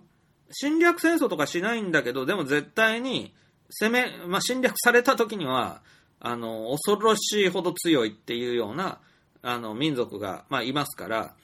あの、僕ら、まあ、インディーゲーム作る人たちも、その、いいわゆる、なんか、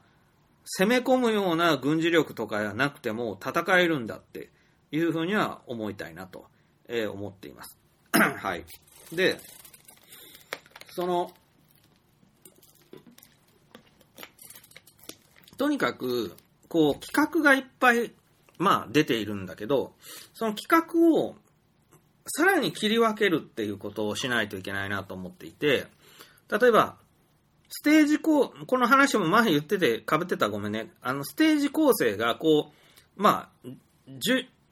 12ステージで、まあ、あの、シナリオを考えたゲームが、まあね、企画ができたとしたら、やっぱそれを、あの、ガンダム外伝方式で、3部作に切り分けて出そうというふうに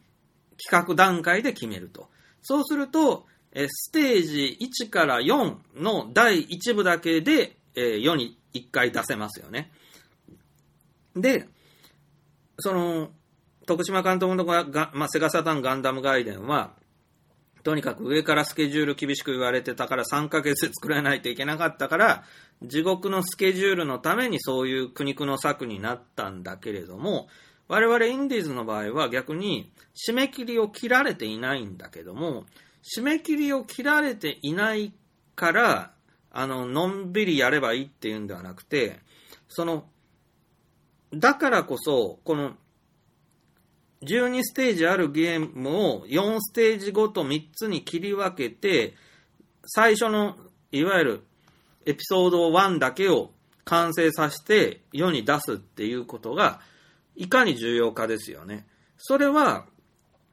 開発期間は当然短くなり、まあ、バグとかの修正も楽になり、そして、お値段安くこうリリースすることができますね。で、その安いものを買ってもらって、プレイしていただいて、まあなんならタダでもいいですけど、プレイしていただいて、で、それをプレイした人たちの感想とか、その面白いじゃんっていうのが、えー、返ってきますよね、いち早く。で、まあバグが見つかったりもします。で、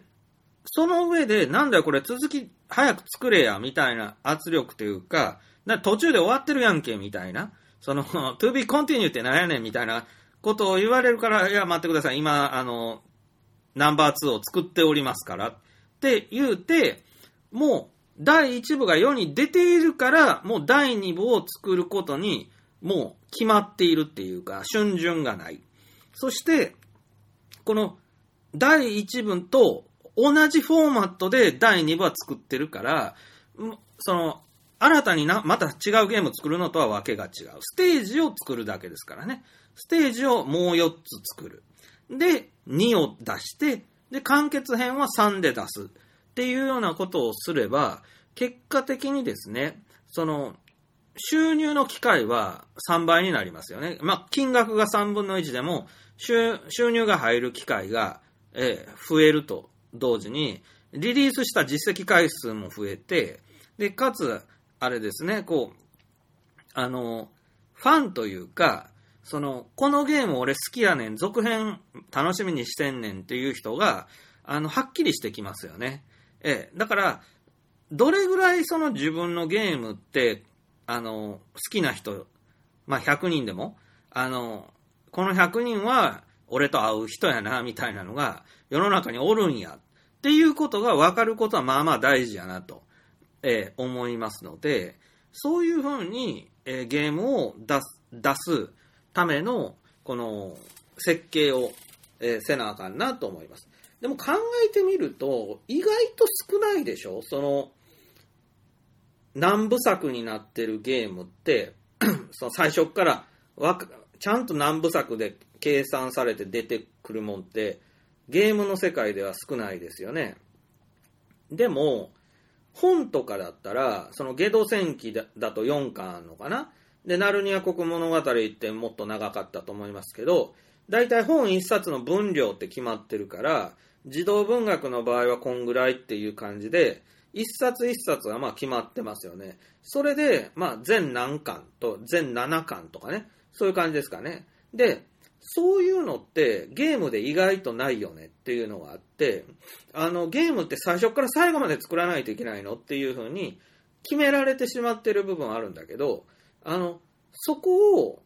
そうしなければ、あの、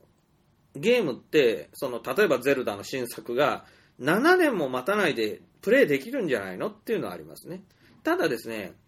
その、ゼルダみたいなゲームで途中で終わられると困るっていう感じはありますよね。やっぱりですね、その、徳島監督のようなあの、3部作出す場合には、ステージシステム、ね、あの、ステージクリア型の、まあ、古典的なゲームデザインでないと、あの、つ、続きは2でお会いしましょう。じゃあ、すまねえぞ、みたいな気にはなるじゃないですか。だから、オープンワールドの、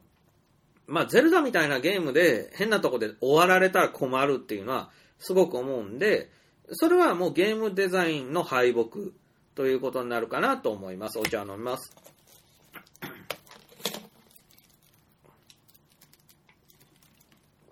いや、だから、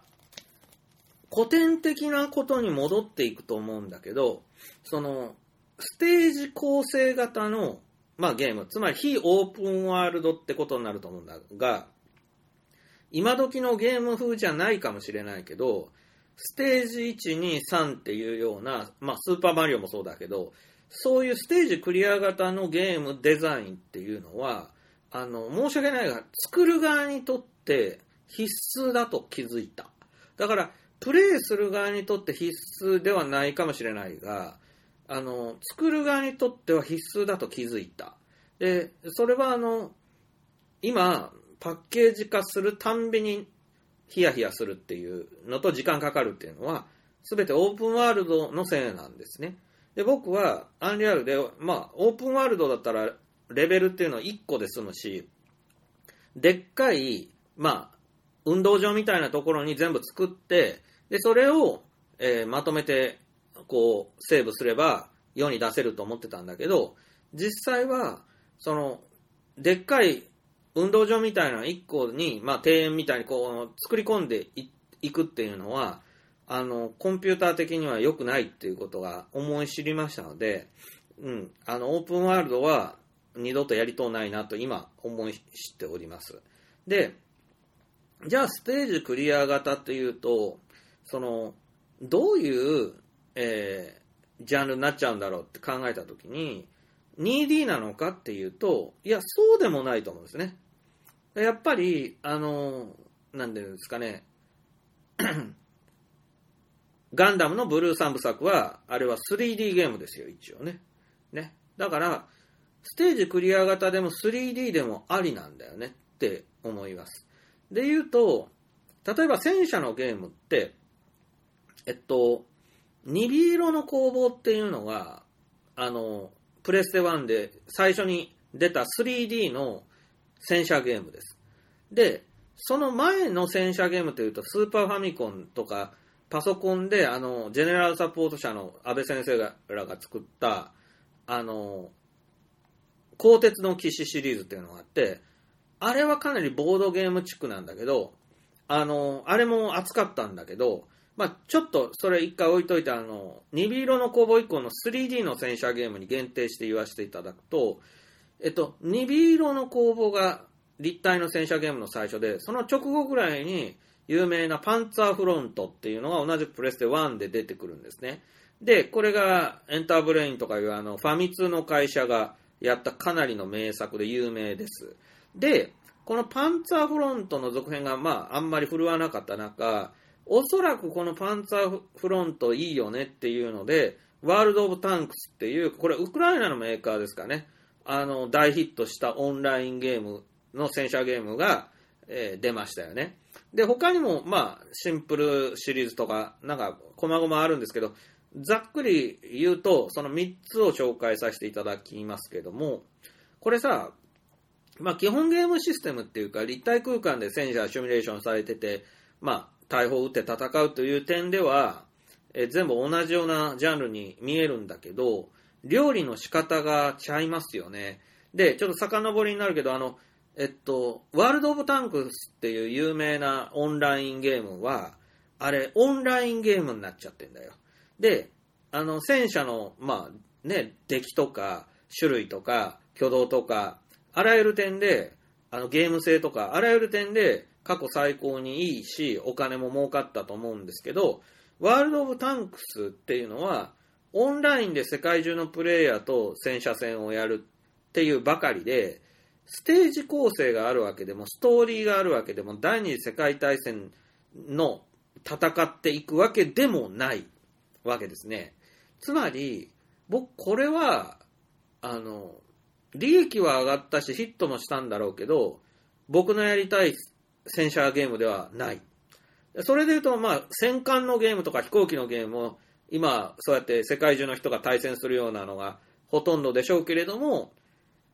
いや、違うって思いますよね。あの、やりたいことはそれじゃないからって俺は思ってます。やっぱり、あの、歴史の匂いとか風を感じたい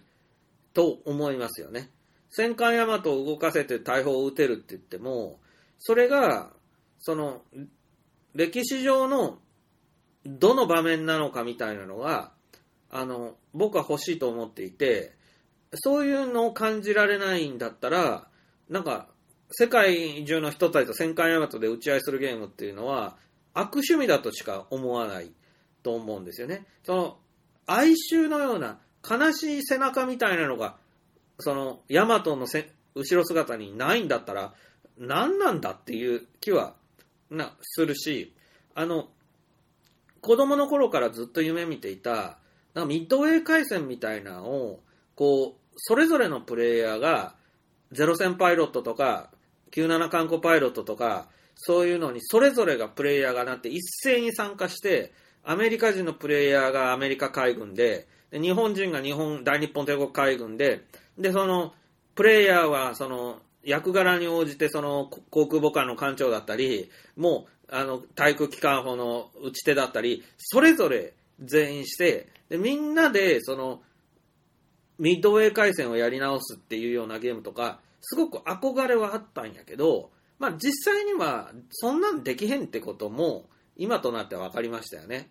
オンラインゲームでみんなパイロットがやりたいんであって、誰も対空機関銃でずっと張り付いて何もけえへんなって待ってるのはゲームにならないっていうことですからね。あの、ガンダムのゲーム、オンラインゲームとかでもね、100人がいっぺんに参加して、ジャブロで戦うゲームとかありましたけども、あれが、ガンダムの歴史のど、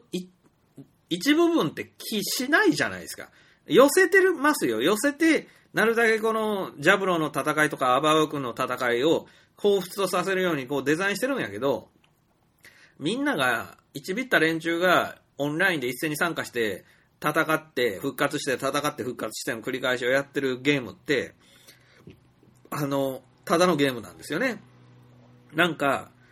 映画の一場面を追体験するみたいな感じはどこにもないなと思うわけです。つまり、徳島監督のコローチとかは、戦争映画の一場面を追体験するような感じがあって、僕はガンダムに求めたものはそっちだったので、そっちはどんどん滅んでいったので、リベンジしたいって気持ちがすごくありますけどね。で、あのー、その、な、ね、何やったかな？何の話やったかな？ガンダムの前何の話だっけ？えっと、追体験の前。忘れた、ど忘れした。とにかく、やばいですね。僕も年でボケてきてますね。こんだけね、熱っぽく喋ったのに、その内容全部忘れるみたいなね、えー、ことに、えー、なっております。はい、一回お茶を飲ませてください。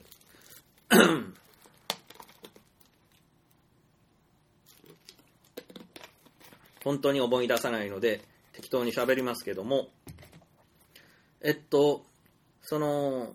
自分で、えー、ゲームを作っていく場合に、まあ、ステージを切り分けろみたいな話があって、で、その、ステージクリア型で3、あ、戦車のゲームで思い出したな。戦車のゲームの話とったな。で、そう、オンラインゲームは大嫌いっていう話をして、で、その前のパンツァーフロントとそのさらに前のニビ色の攻防があって、パンツァーフロントはですね、これ名作は名作なんですけど、うーん、ワールド・オブ・タンクスよりはマシって感じ止まりで、その、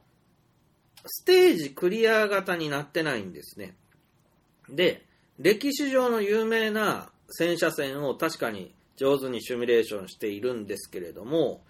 ステージ一個一個勝手に選んで勝手にプレイするっていうような、なんかすごい無機質なゲームになっていて、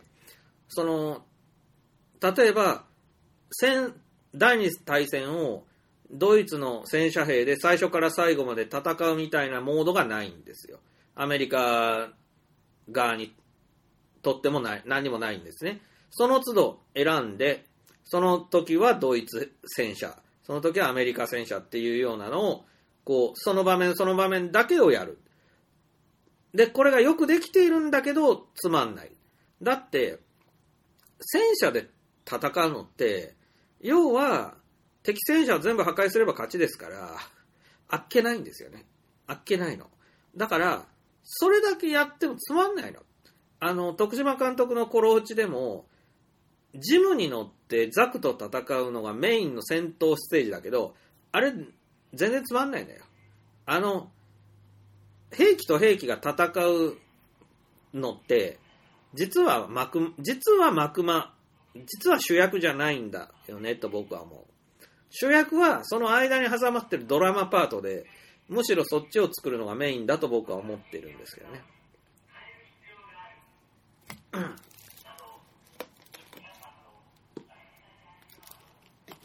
まあ、それで、そのパンツァーフロントの1個前のネビ色の工房っていうのは、これが 3D の戦車ゲームとしては多分初なんだけど、3D の戦車ゲームのシミュレーションの部分は、ものすごく稚拙で、あの、多分キャタピラとかも計算してない。で、あの、一撃必殺で相手を葬れたり、こっちがやられるという点はものすごく新しいというか、あれはニビロン、あその前の鋼鉄の騎士と同じシステムを 3D で撮ってるんだよね。で、だけども、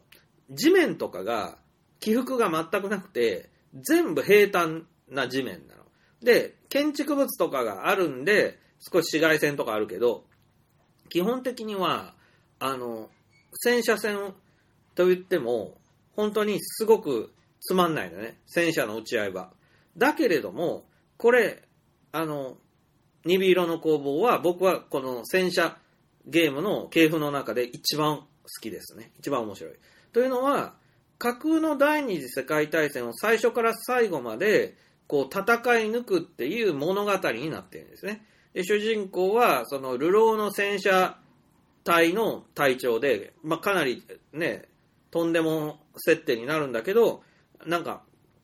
イギリスの、えー戦車部隊で、でじまあ、な試験運用中にクーデターが起きて、で、女王陛下を連れて亡命すると。で、亡命したのがフランスとかになるんだけど、その行く先々で、えーか、その、革命というか、まあ、クーデターが起きて、その都度追いやられていく。で、そうこうしてるうちに、なんか北欧ぐらいまで逃げて、スカあのスカンジナビア公国とかいうとこまで逃げたとこで、あの、第二次世界大戦が始まってしまって、それでそこにもいられなくなって、その国がその敵対する側の同盟側にその国がつくってことでもういられなくなって、で、海を渡って日本にまで来ると。で、日本は、その、核第二次世界大戦の歴史では連合側についていたので、なんか味方なんだけど、で、じゃあ、その戦車隊は、なんか日本の手先として、あの、なんか、インドとかで戦ったりして、で、だんだん連戦局がこっちに有利に傾いてきたら、その自分たちは、いなんか、亡命政府として、こう、イギリスへ帰るべく、あの、だヨーロッパでいろんなとこで活躍し、それで最終ステージが、あの、ロンドンで、そのロンドンの市街戦で、自分の女王陛下の軍隊として、こう、帰ってくんだよね。で帰ってきて、クーデターを起こした妹女王派っていう、女王陛下の妹を、あの、あれしている、担ぎ上げている軍事政権のあの部隊と最終決戦をするっていう、えー物語で、最後、まあ、なぜかドイツのキングタイガー重量で、えー武装した最強の戦車団と戦うっていう胸圧展開もあるし、その最終ステージの1個前のステージが、あの、なんとか祖国防衛隊とか言って、少年たちばかりの戦車隊と戦う羽目になって、でその少年たちが、なんか、ゲームスタート時ぐらいの弱い戦車に乗って突っ込んでくるんだよね。で、あの、幼い声で、女王陛下万歳とか言って、突っ込んでくるのを全部破壊してみたいな悲しいステージを乗り越えて、最後、ロイヤルタイガーっていう名前のキングタイガー重量の、えー部隊を全滅させるとクリアなんだけど、あの、やっぱりさ、ストーリーいるよねって思うでしょ？その、ストーリーがあれば、そういう最後の、その、悲惨なステージや、その最強戦車団みたいな、ガンダムみたいな展開が、その、ストーリーがあればこそあるわけであって、ストーリーいらねえんだわ、みたいなのは、話にならないと思うんだよね。で、あの、そう、パンツァーフロートがさ、じゃあ、その2では、ストーリーモードつけましたみたいなことを言ったん、言って出てきたのが、本当にセンスがなくて、まあ最初からストーリーモードなんていらねえと思ってた連中が、しぶしぶつけたストーリーモードだからひどくって、あの、本当に趣味が悪いっていうか、暗い内容のストーリーモードだったのね。で、あの、なんかオカルトチックで、あの、最後、銀の砲弾っていう砲弾を戦車に込めて、悪魔の乗り移った戦車を破壊してクリアみたいな、何それっていう。で、そこに、その、第二次世界大戦の、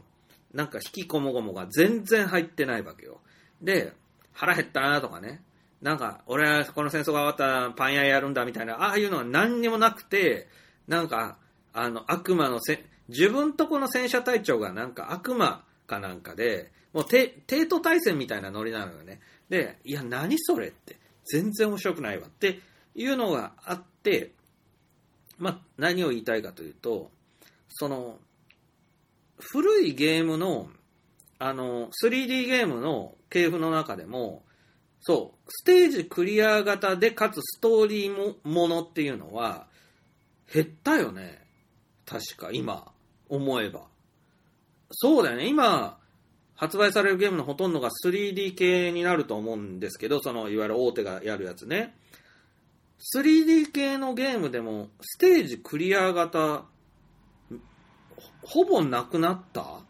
なんかマリオとかがステージクリア型かな。で、その、ストーリーを、こう、やっていくような、ね、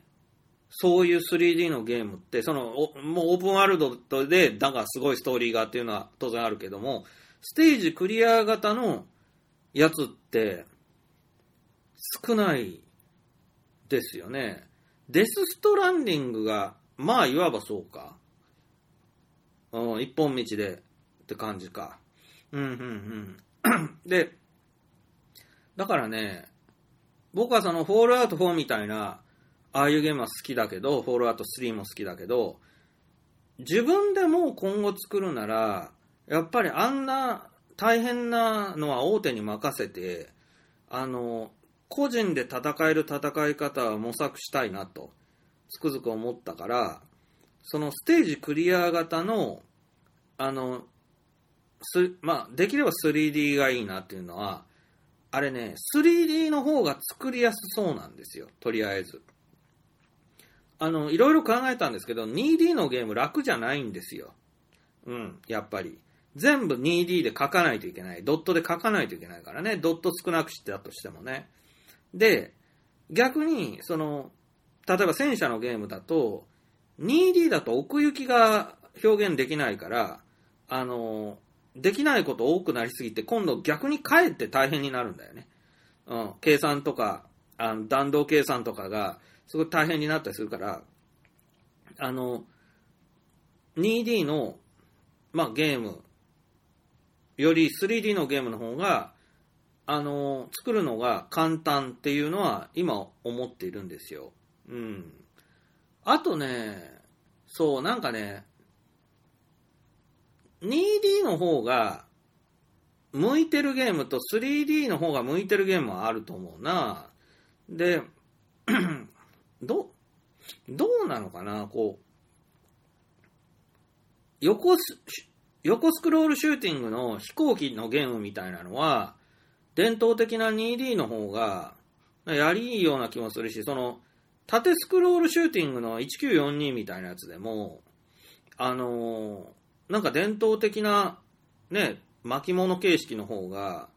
あの、集中しやすいように、その、3D の飛行機ものって当然あるけれども、結構しんどいのと、うん、なんか、そんなに面白い印象がないなっていうのがありますけどね。ただ、そうそう、あの、ジブリ調の、えっと、フライトシュシューティングゲームで 3D の、あの、やつって、な、なかなか出ないなと思って、あの、探しはあるのかもしれないけど、そういうのはね、あの、ちょっとね、作ってみたい気はありますよね。というのはね、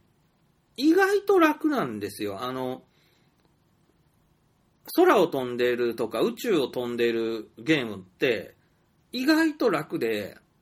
あの、宇宙より、まあ、空の方が、あの、地球なんで、ちょっと、雲とかですね、あの、地面とか海とかですね、まあ、出さないといけない分、重くなるけど、それでもね、あの、そんなに、こう、はるか下の方に海があるとかね、陸がある程度だったら、軽いと思いますね。そこまで重くならないで表現できると思うんですよね。で、あの、僕は、まあ、もちろん、エースコンバットとか、ああいう、ね、現代製の飛行機のゲームとか多いんだけど、全然興味がなくって、あの、ゲームなんだからっていうのがあって、例えば、ゲームの飛行機はマッハとか出られるとしんどいから、あの、ゼロ戦とかが、やっぱ時速500キロぐらいしか出ないですけど、あれ、あの、実際にゲームで、まあ、フライトシミュレート系のゲーム今までもいろいろやってきたけど、心地いい速度って時速2、300キロなんですよね。ええまあ、鳥が飛ぶぐらいの速度っていうか。で、それからまあ時速500キロ、最大時速500キロぐらいまででできるゲームの方が心地いいし、あのーなんていうのかな、飛行機で、こう、第一次世界大戦中から第二次大戦中までの過渡期ぐらいまでの、ああいう古めかしい飛行機、まあ、いわゆる紅の豚みたいな世界の飛行機で、で、戦う相手が、その、飛行船とか、その、走行を施したゴリアテみたいな、ラピュタのゴリアテみたいな飛行船とか、そういうものが、その、敵とかだったら、これあの、やりやすいですよね。相手がゆっくり動いてでかくって、で、機関銃バリバリ撃ったら絶対当たるだろうし、うん。だからそ、それでいろんなとこから煙吹きながらだんだん落ちていくとか。で、そういうゲームの方が、あの、夢に描いた空戦っていうか、心地いい空戦って、そんなもんじゃねえのっていうのがあるわけですよね。宮崎駿の世界っていうか。なんか、目視で撃って当てれるみたいな。あの、風の谷のナウシカで、ペチテのガンシップがトルメキア帝国の飛行艦隊を襲うとことかでもありますけども、で、そういう、なんか、手に取ってわかるような、なんかその飛んでる感じとか、で、それは、あの、雲がこう流れていくとか、で、その、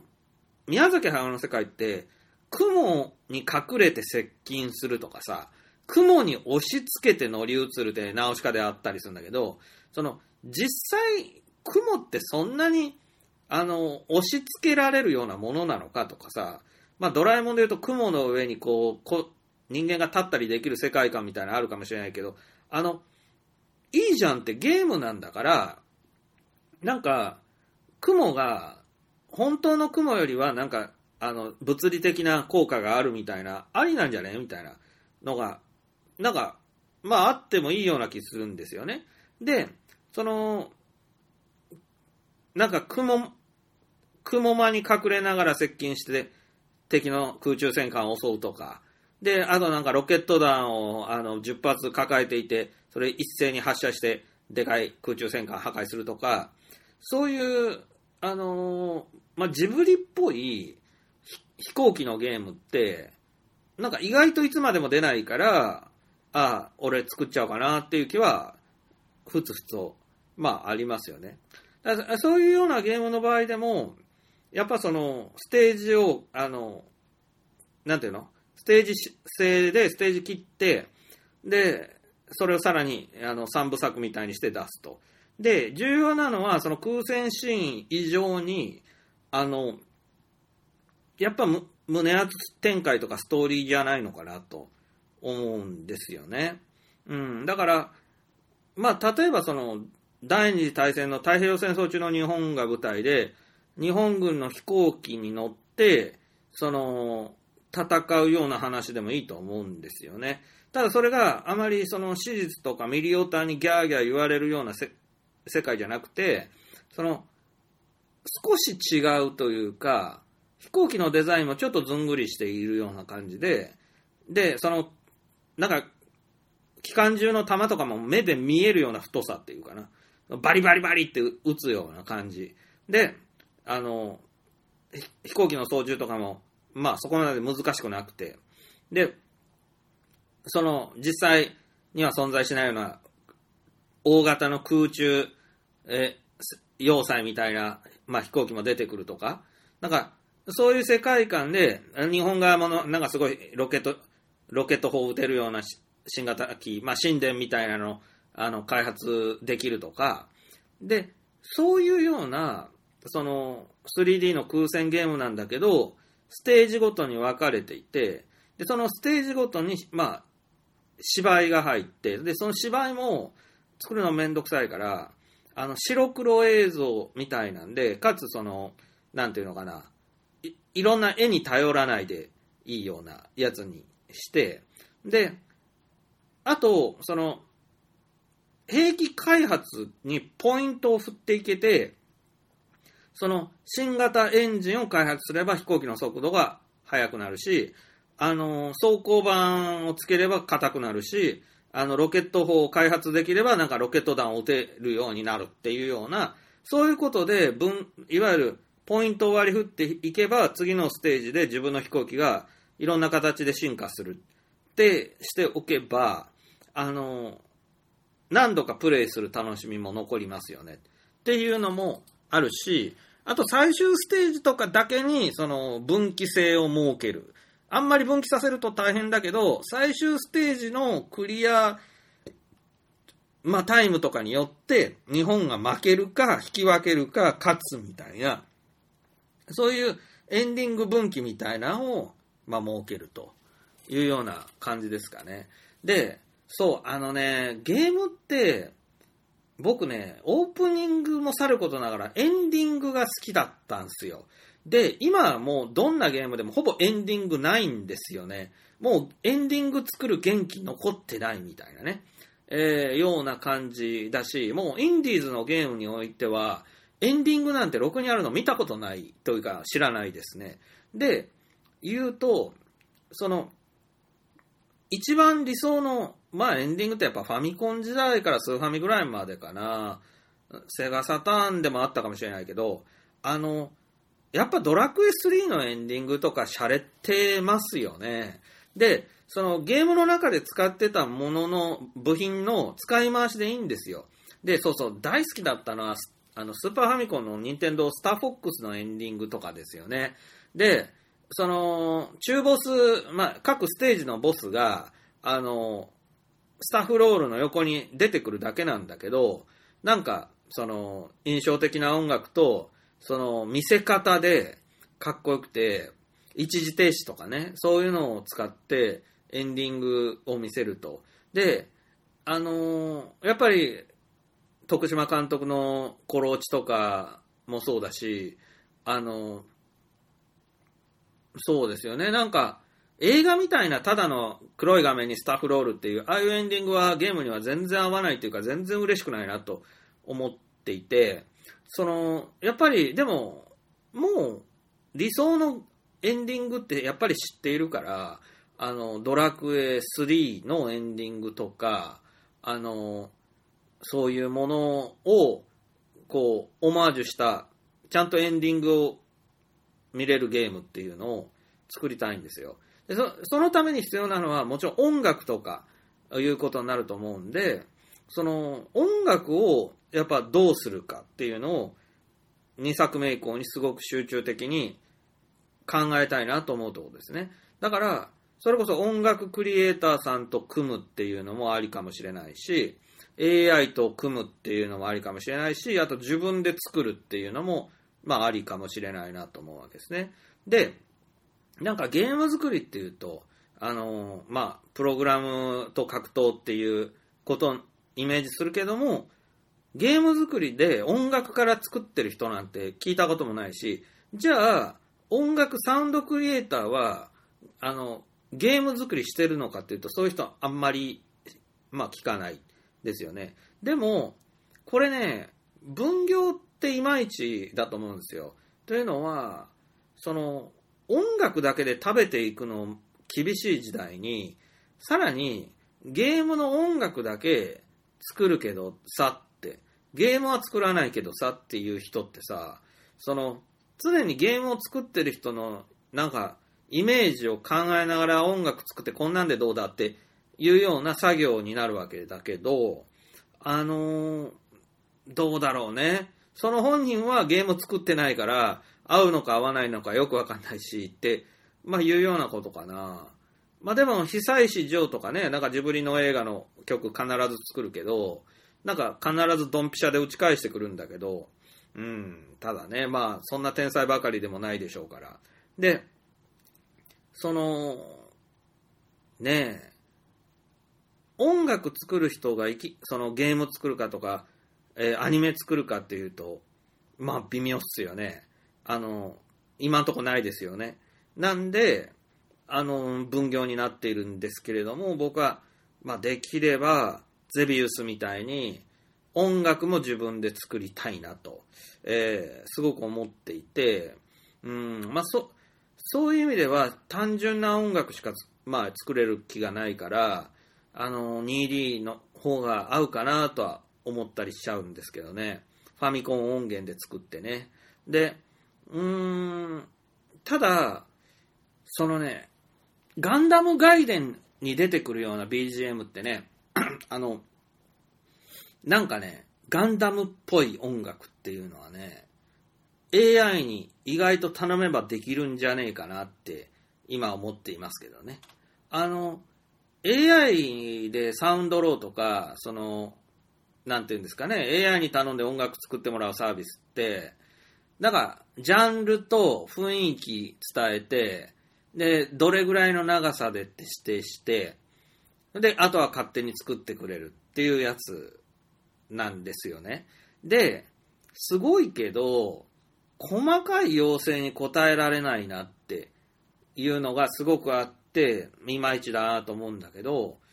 およく考えると、ガンダムのゲームの BGM って、その、なんか、いかにもなんか、ロボット戦争ものっぽいみたいな、なんか SF 戦争チックな、えーブリーフィング画面風音楽とか、戦闘音、戦闘中の BGM みたいな、そういう風に頼んだ時に、だいたい1分ループぐらいの、その、それっぽいなんか、エモい曲っていうのを、AI はよく作るんですよね、上手に。なので、今んとこですけど AI が上手に作るのは、その、1分半ぐらいの尺のある30秒でもいいんですけど、そういう音楽の方が上手に作るので、コロニーの落ちたちでとかの音楽集、まあまあ、あれもセガサターンのブルーサンブ作でも、えっと、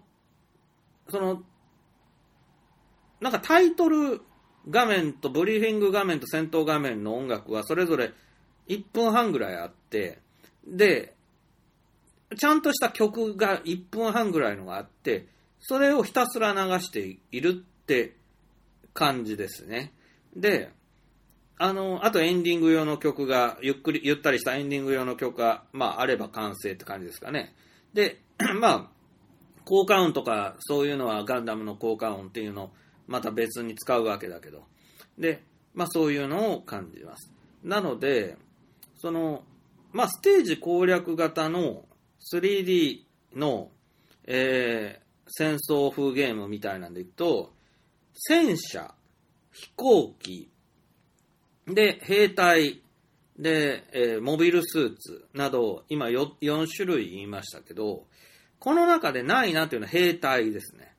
で、あのーフォートナイトみたいな、まあ今風のゲームって大抵人間が機関銃撃ったりね、女子高生に機関銃撃たすようなゲーム、みんな喜んで作るんですけども、今言った4種類の中で作るの一番大変なのが人間なわけですよ。人間とモビルスーツだったらモビルスーツの方が圧倒的楽っていうね。これが、ね、人間はね、あの、全然楽ではないです。いろんなことを小器用にやりますしね。だから、あの人間の、いわゆるシューティングゲームは、僕は作りたくないです。で、それだったらモビルスーツの方が圧倒的に楽。で、モビルスーツはもう、コロ落ちのジムみたいにやっちゃうとめっちゃ楽ですよ。ね。で、敵モビルスーツは、ちゃんと人間のような姿をしてないといけないけど、主人公モビルスーツはもう超楽ですからね。コロ落ちみたいにすれば。で、何ですか？戦車と飛行機ですね。でね、戦車はね、今はさ、なんかキャタピラの挙動とかさ、天輪の挙動とかさ、全部巧みにシミュレーションするようなのが当たり前になってるんですけど、それは大変ですよ。無駄に大変ですよ。見えもしないのに。だから、やっぱりそこは、もう、鈍色の工房みたいに、もう戦車の足回りは、音だけでごまかす。ガタガタガタガタガタガタ、ヒロクロクロクロクロクロクロクロクロクロクロクロクロクロって、その音だけでなんとかする。で、敵の戦車のキャタピラーはやっぱ見えてないといけないんだけど、これ、作るの大変だなと思うんで、そこはやっぱり、トルメキア帝国戦車論で、この横に走行板があって、あの、天理が見えないっていうことですね。で、それでも地面をスーって滑ってくると変だから、なるだけこう、振動というかガタガタ縦揺れをしながらゆっくり進んでくると。で、こう、車体ごと回転するときに、あの、砂ぼこりを巻き上げるみたいなことをすると。で、とにかくゆっくり動かすと。で、かつですね、これもちょっと企業秘密なんですけど、言っちゃうと、回転砲塔を廃止すると。もう、俺の戦車の世界には回転砲塔がないと。発明されていないと。全部、あの、固定砲塔になっているっていうのにすると、この、操作系とかいろいろ、すごく相当楽になりますよね。ただの箱で良くなるから、戦車が。ただの箱で良くて、撃つときはこう体ごと方向転換するって、超新地旋回するっていう風にしておけば、えーかなり簡単に作れる。まあ多分戦車が一番簡単かなと思いますね。で、飛行機ですけど、飛行機も、あのーいわゆる今だと、なんか、いろいろリアルじゃないと飛行機じゃないとか、そういうふうに思われちゃうことを全部廃止して、まあ、プレステ1ぐらい、俺のパソコンプレステ1ぐらいだからなと思って作ったら、結構楽しいんじゃないのかなと思いますし、そのやれ失速したとかね、やれホワイトアウトだとかね、もうああいうのは全部嫌なので、えーやらないようにして、で、うん、ただ、純粋にね、飛行機のゲームってね、あんまり面白いかった印象がないんですよね。その、空を飛んでるのは、ゲームの中でもなかなか実感がしにくい上に、戦うとなるとなおのことを、あの、楽しんでるいとまがないんですよね。うん。だから、その、なんか、やっぱり、こう、思い切った、なんかファンタジー世界みたいなものを作らないと、その飛行機でただ戦うだけじゃつまんないから、なんかビラを巻くとか、お姫様をこう連れて逃げるとか、なんかその、建物の隙間みたいなのをビュンビュン、あの、まあ、アクロバット飛行していくみたいな、そういうものがないとつまんなくて、で、だからまさにパンツァードラグーンとかが、その 3D で空を飛ぶにしても、なんか、相対的にこう、横に飛んでるやつとか、あの、なんか、こう、物があって、その物の間をかいくぐっていかないと、飛んでる楽しみなんかないよっていうのを、多分セガサタンの時点で教えていたんですよね。到達していたと。うん。だから、ことごとくあの、ジェット戦闘機のゲームが僕は面白いと思ったことはなくて、あの、画面の真ん中の飛行機がね、あの、アフターバーナーボーってやって飛んでてもね、全然なんですよね。やっぱ、あの、陸地のものとかが、こう、動いていってくれて、初めて、ああ、飛んでるんだなって、なるので、まあそういう意味では、あの、意外とこの、空中戦のゲームっていうのが、どうなんだろうね。あの、よく、面白いと思えないですね。で、うん、空を飛ぶのが、意外と幸せなことじゃないっていうのは宮崎駿もなんか言ってたような気がするな。うん。だから、あと船か。船を忘れていたね。船と潜水艦か。で、潜水艦のゲームは、水中というのが濁っているし、魚雷撃つぐらいしかできることはなくて、あとはリアルにしていくともうしんどいばかりの世界ですよね、潜水艦の。ね。まあ潜水艦 3D で動くゲームはいまいちワクワクしないなと思いますよね。で、あの、あるけどね、そういうゲーム。で、船ね。船はね、うん、まあ、海っていうのは、こう、意外とコンピューターは楽なんだけど、その船で何をするかでさね。ああ、だから、船っていうのはやっぱり、船の中を歩いた時とかが楽しいから、大きいもんだからね。うん、だから、ちょっとなんか違うなと思いますね。あと、そう、宇宙戦艦とかも今思いつきましたけど、まあ宇宙戦艦のゲームとか空中戦艦のゲームだったら、その見せ方だろうね。見せ方だろうね。なんかあの、なんかもう、巨大空中戦艦になって、あの、世界中爆撃して回る、火の海にして回るだけのゲームとかも面白いんじゃない？うん。ギガントに乗ってね。ギガント運営ゲームみたいなね。あ、レピュ、レピュカになってね。で、こう、敵の防衛隊全部やっつけてから、あの、敵の国を滅ぼしてやるみたいな、ストレス発散ゲームですね。ラピュタか。ラピュタ。ラピュタをムスカになって起動させて、それで世界中の上空まで行って、例の火の矢を放って、どうだゴミのようだとかいうゲーム。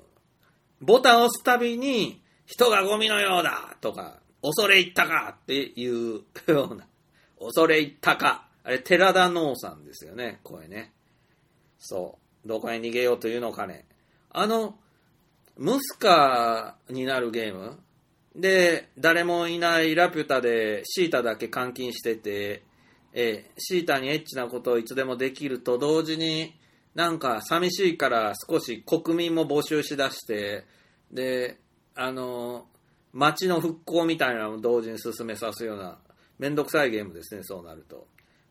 シムシティ的なことをやりつつ、いろんな国に、例のあれをぶちかましていくゲームっていうのをひどいゲームですね。ひどいゲームだな。ロボット兵がオートで守ってくれててね、うん、絶対勝てるみたいなね。敵の飛行機とか全部ロボット兵が撃墜してくれるとか。でも、なんか退屈だな。めんどくさい上に退屈だな。うん。そういうゲームじゃないけどな、やりたいのは。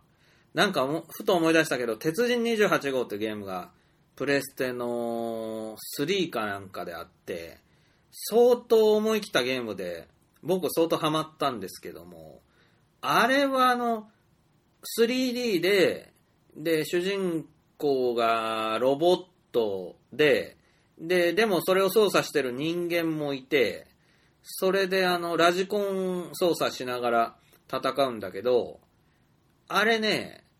ステージクリア型のストーリーものだったんだよね。で、ただ、すごいゲームだったし、まあ思い切ってて、あの、翔太郎くんの目線で、鉄人28号を操作できるんだけど、その、翔太郎くんも吹っ飛ばされたら死んじゃうから、適度に離れたところから、鉄人28号を操作しないといけないんだけど、その、翔太郎くんっていう人間の目線から鉄人を見上げて操作しても、全く難しいんだよね。もうその敵のロボットと戦わすのをラジコン操作するのは、全く難しいんだよ。で、なんか別の視点切り替えかなんかで普通にプレイしてやっと勝てたって思いますけども、あのーあれはだからすごい実実験的であり、かつ失敗的であったなと思うわけですね。その VR 的なリアルな目線とか、そういうリアルな体験が必ずしもええことないっていうことは僕はすごく思い知る部分がありますね。うん。喉が渇いていた。皆さんも思い出していただけてるんじゃないでしょうか。鉄人28号ね。いいゲームでしたけどね、音楽も良くて。で、まあ、ストーリーがあって、それはでも良かったですよね。なんかあの、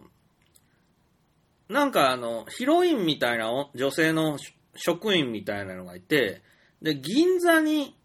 なんか買い物に行っている時に、敵のロボットが銀座に出現して、その、女の子を助けないといけないから出撃するみたいな、まあその、すごい取ってつけたようなストーリーなんだけど、なんもないよりはるかにいいんだよね。あの、銀座に怪獣が現れたからやっつけてくれって言って出動するのと、全然わけが違う。その、自分の会社の事務員の女の子が、たまたま銀座に買い物に行ってるんだよっていうような、その、あれね、そこがすごい大事なのよ。で、助けに来てくれたのね、鉄人みたいなことを、その女の子が言うシーンがちょっと挟まるみたいな。で、そういうことが欲しいねんっていう人生を生きてきたから、そういうことは大事。なのでやっぱり、ストーリーが必要。ステージ構成が必要ですね。今思えば、あの鉄人28号とかでも、結構なステージ数があって、いや、結構、途中の幕間のあの、あれも、ドラマパートも、なんか、ようできていて、値段も安くって、あれね、ブルー3部作方式でわ切り分けて出してよかったと思うんだよね。あの、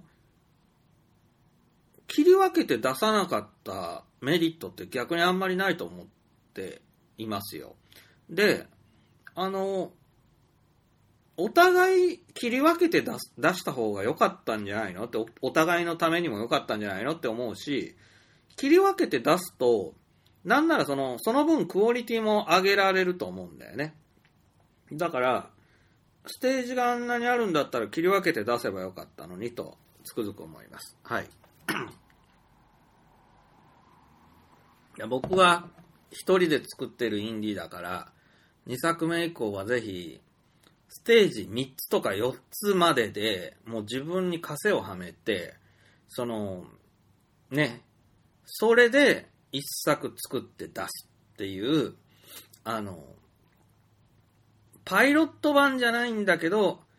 お試し版みたいな、その、全部作って最後まで作って出すんじゃなくてっていうのが、すごくいいと思うのよ。で、そうそう、それであの、ブルー3部作なんか3部作になってるから、エンディングが3回あるっていうのもすごくいいと思うんよね。で、そうそう、徳島監督言ってたかな、あれ、ガンダムの映画がやっぱ3部作になってることに少しかかってるみたいなことも言ってたような気するな。で、やっぱり、切り分けてるせいで、エンディングが3回使え、3個つ作れるっていうのは、手間、手間も増えるけど、楽しみも増えるよね、というのがあると思うし、あの、オープニングも3種類になるっていう感じですかね。そうですね。でも、まあ、おかげで、こう、ストーリーが重厚になった感じは、まあ、あるようにも思いますよね。あの、コローチが、ドリキャスのコローチが、まあ、3部作じゃなくて、1本で出るんだけど、あれもまあまあ長いストーリー、切り分けててよかったんじゃないのかなと思うね。今思えば。で、切り分けた分、もうちょっと幕間のお楽しみを増やしてくれたら、よかったんじゃないのかなって思いますね。うん。まあ、というわけで、はまあ、結構考えがまとまったので、いい放送になったかなと思います。はい、それではまた来週お会いしましょう。レコンキサー。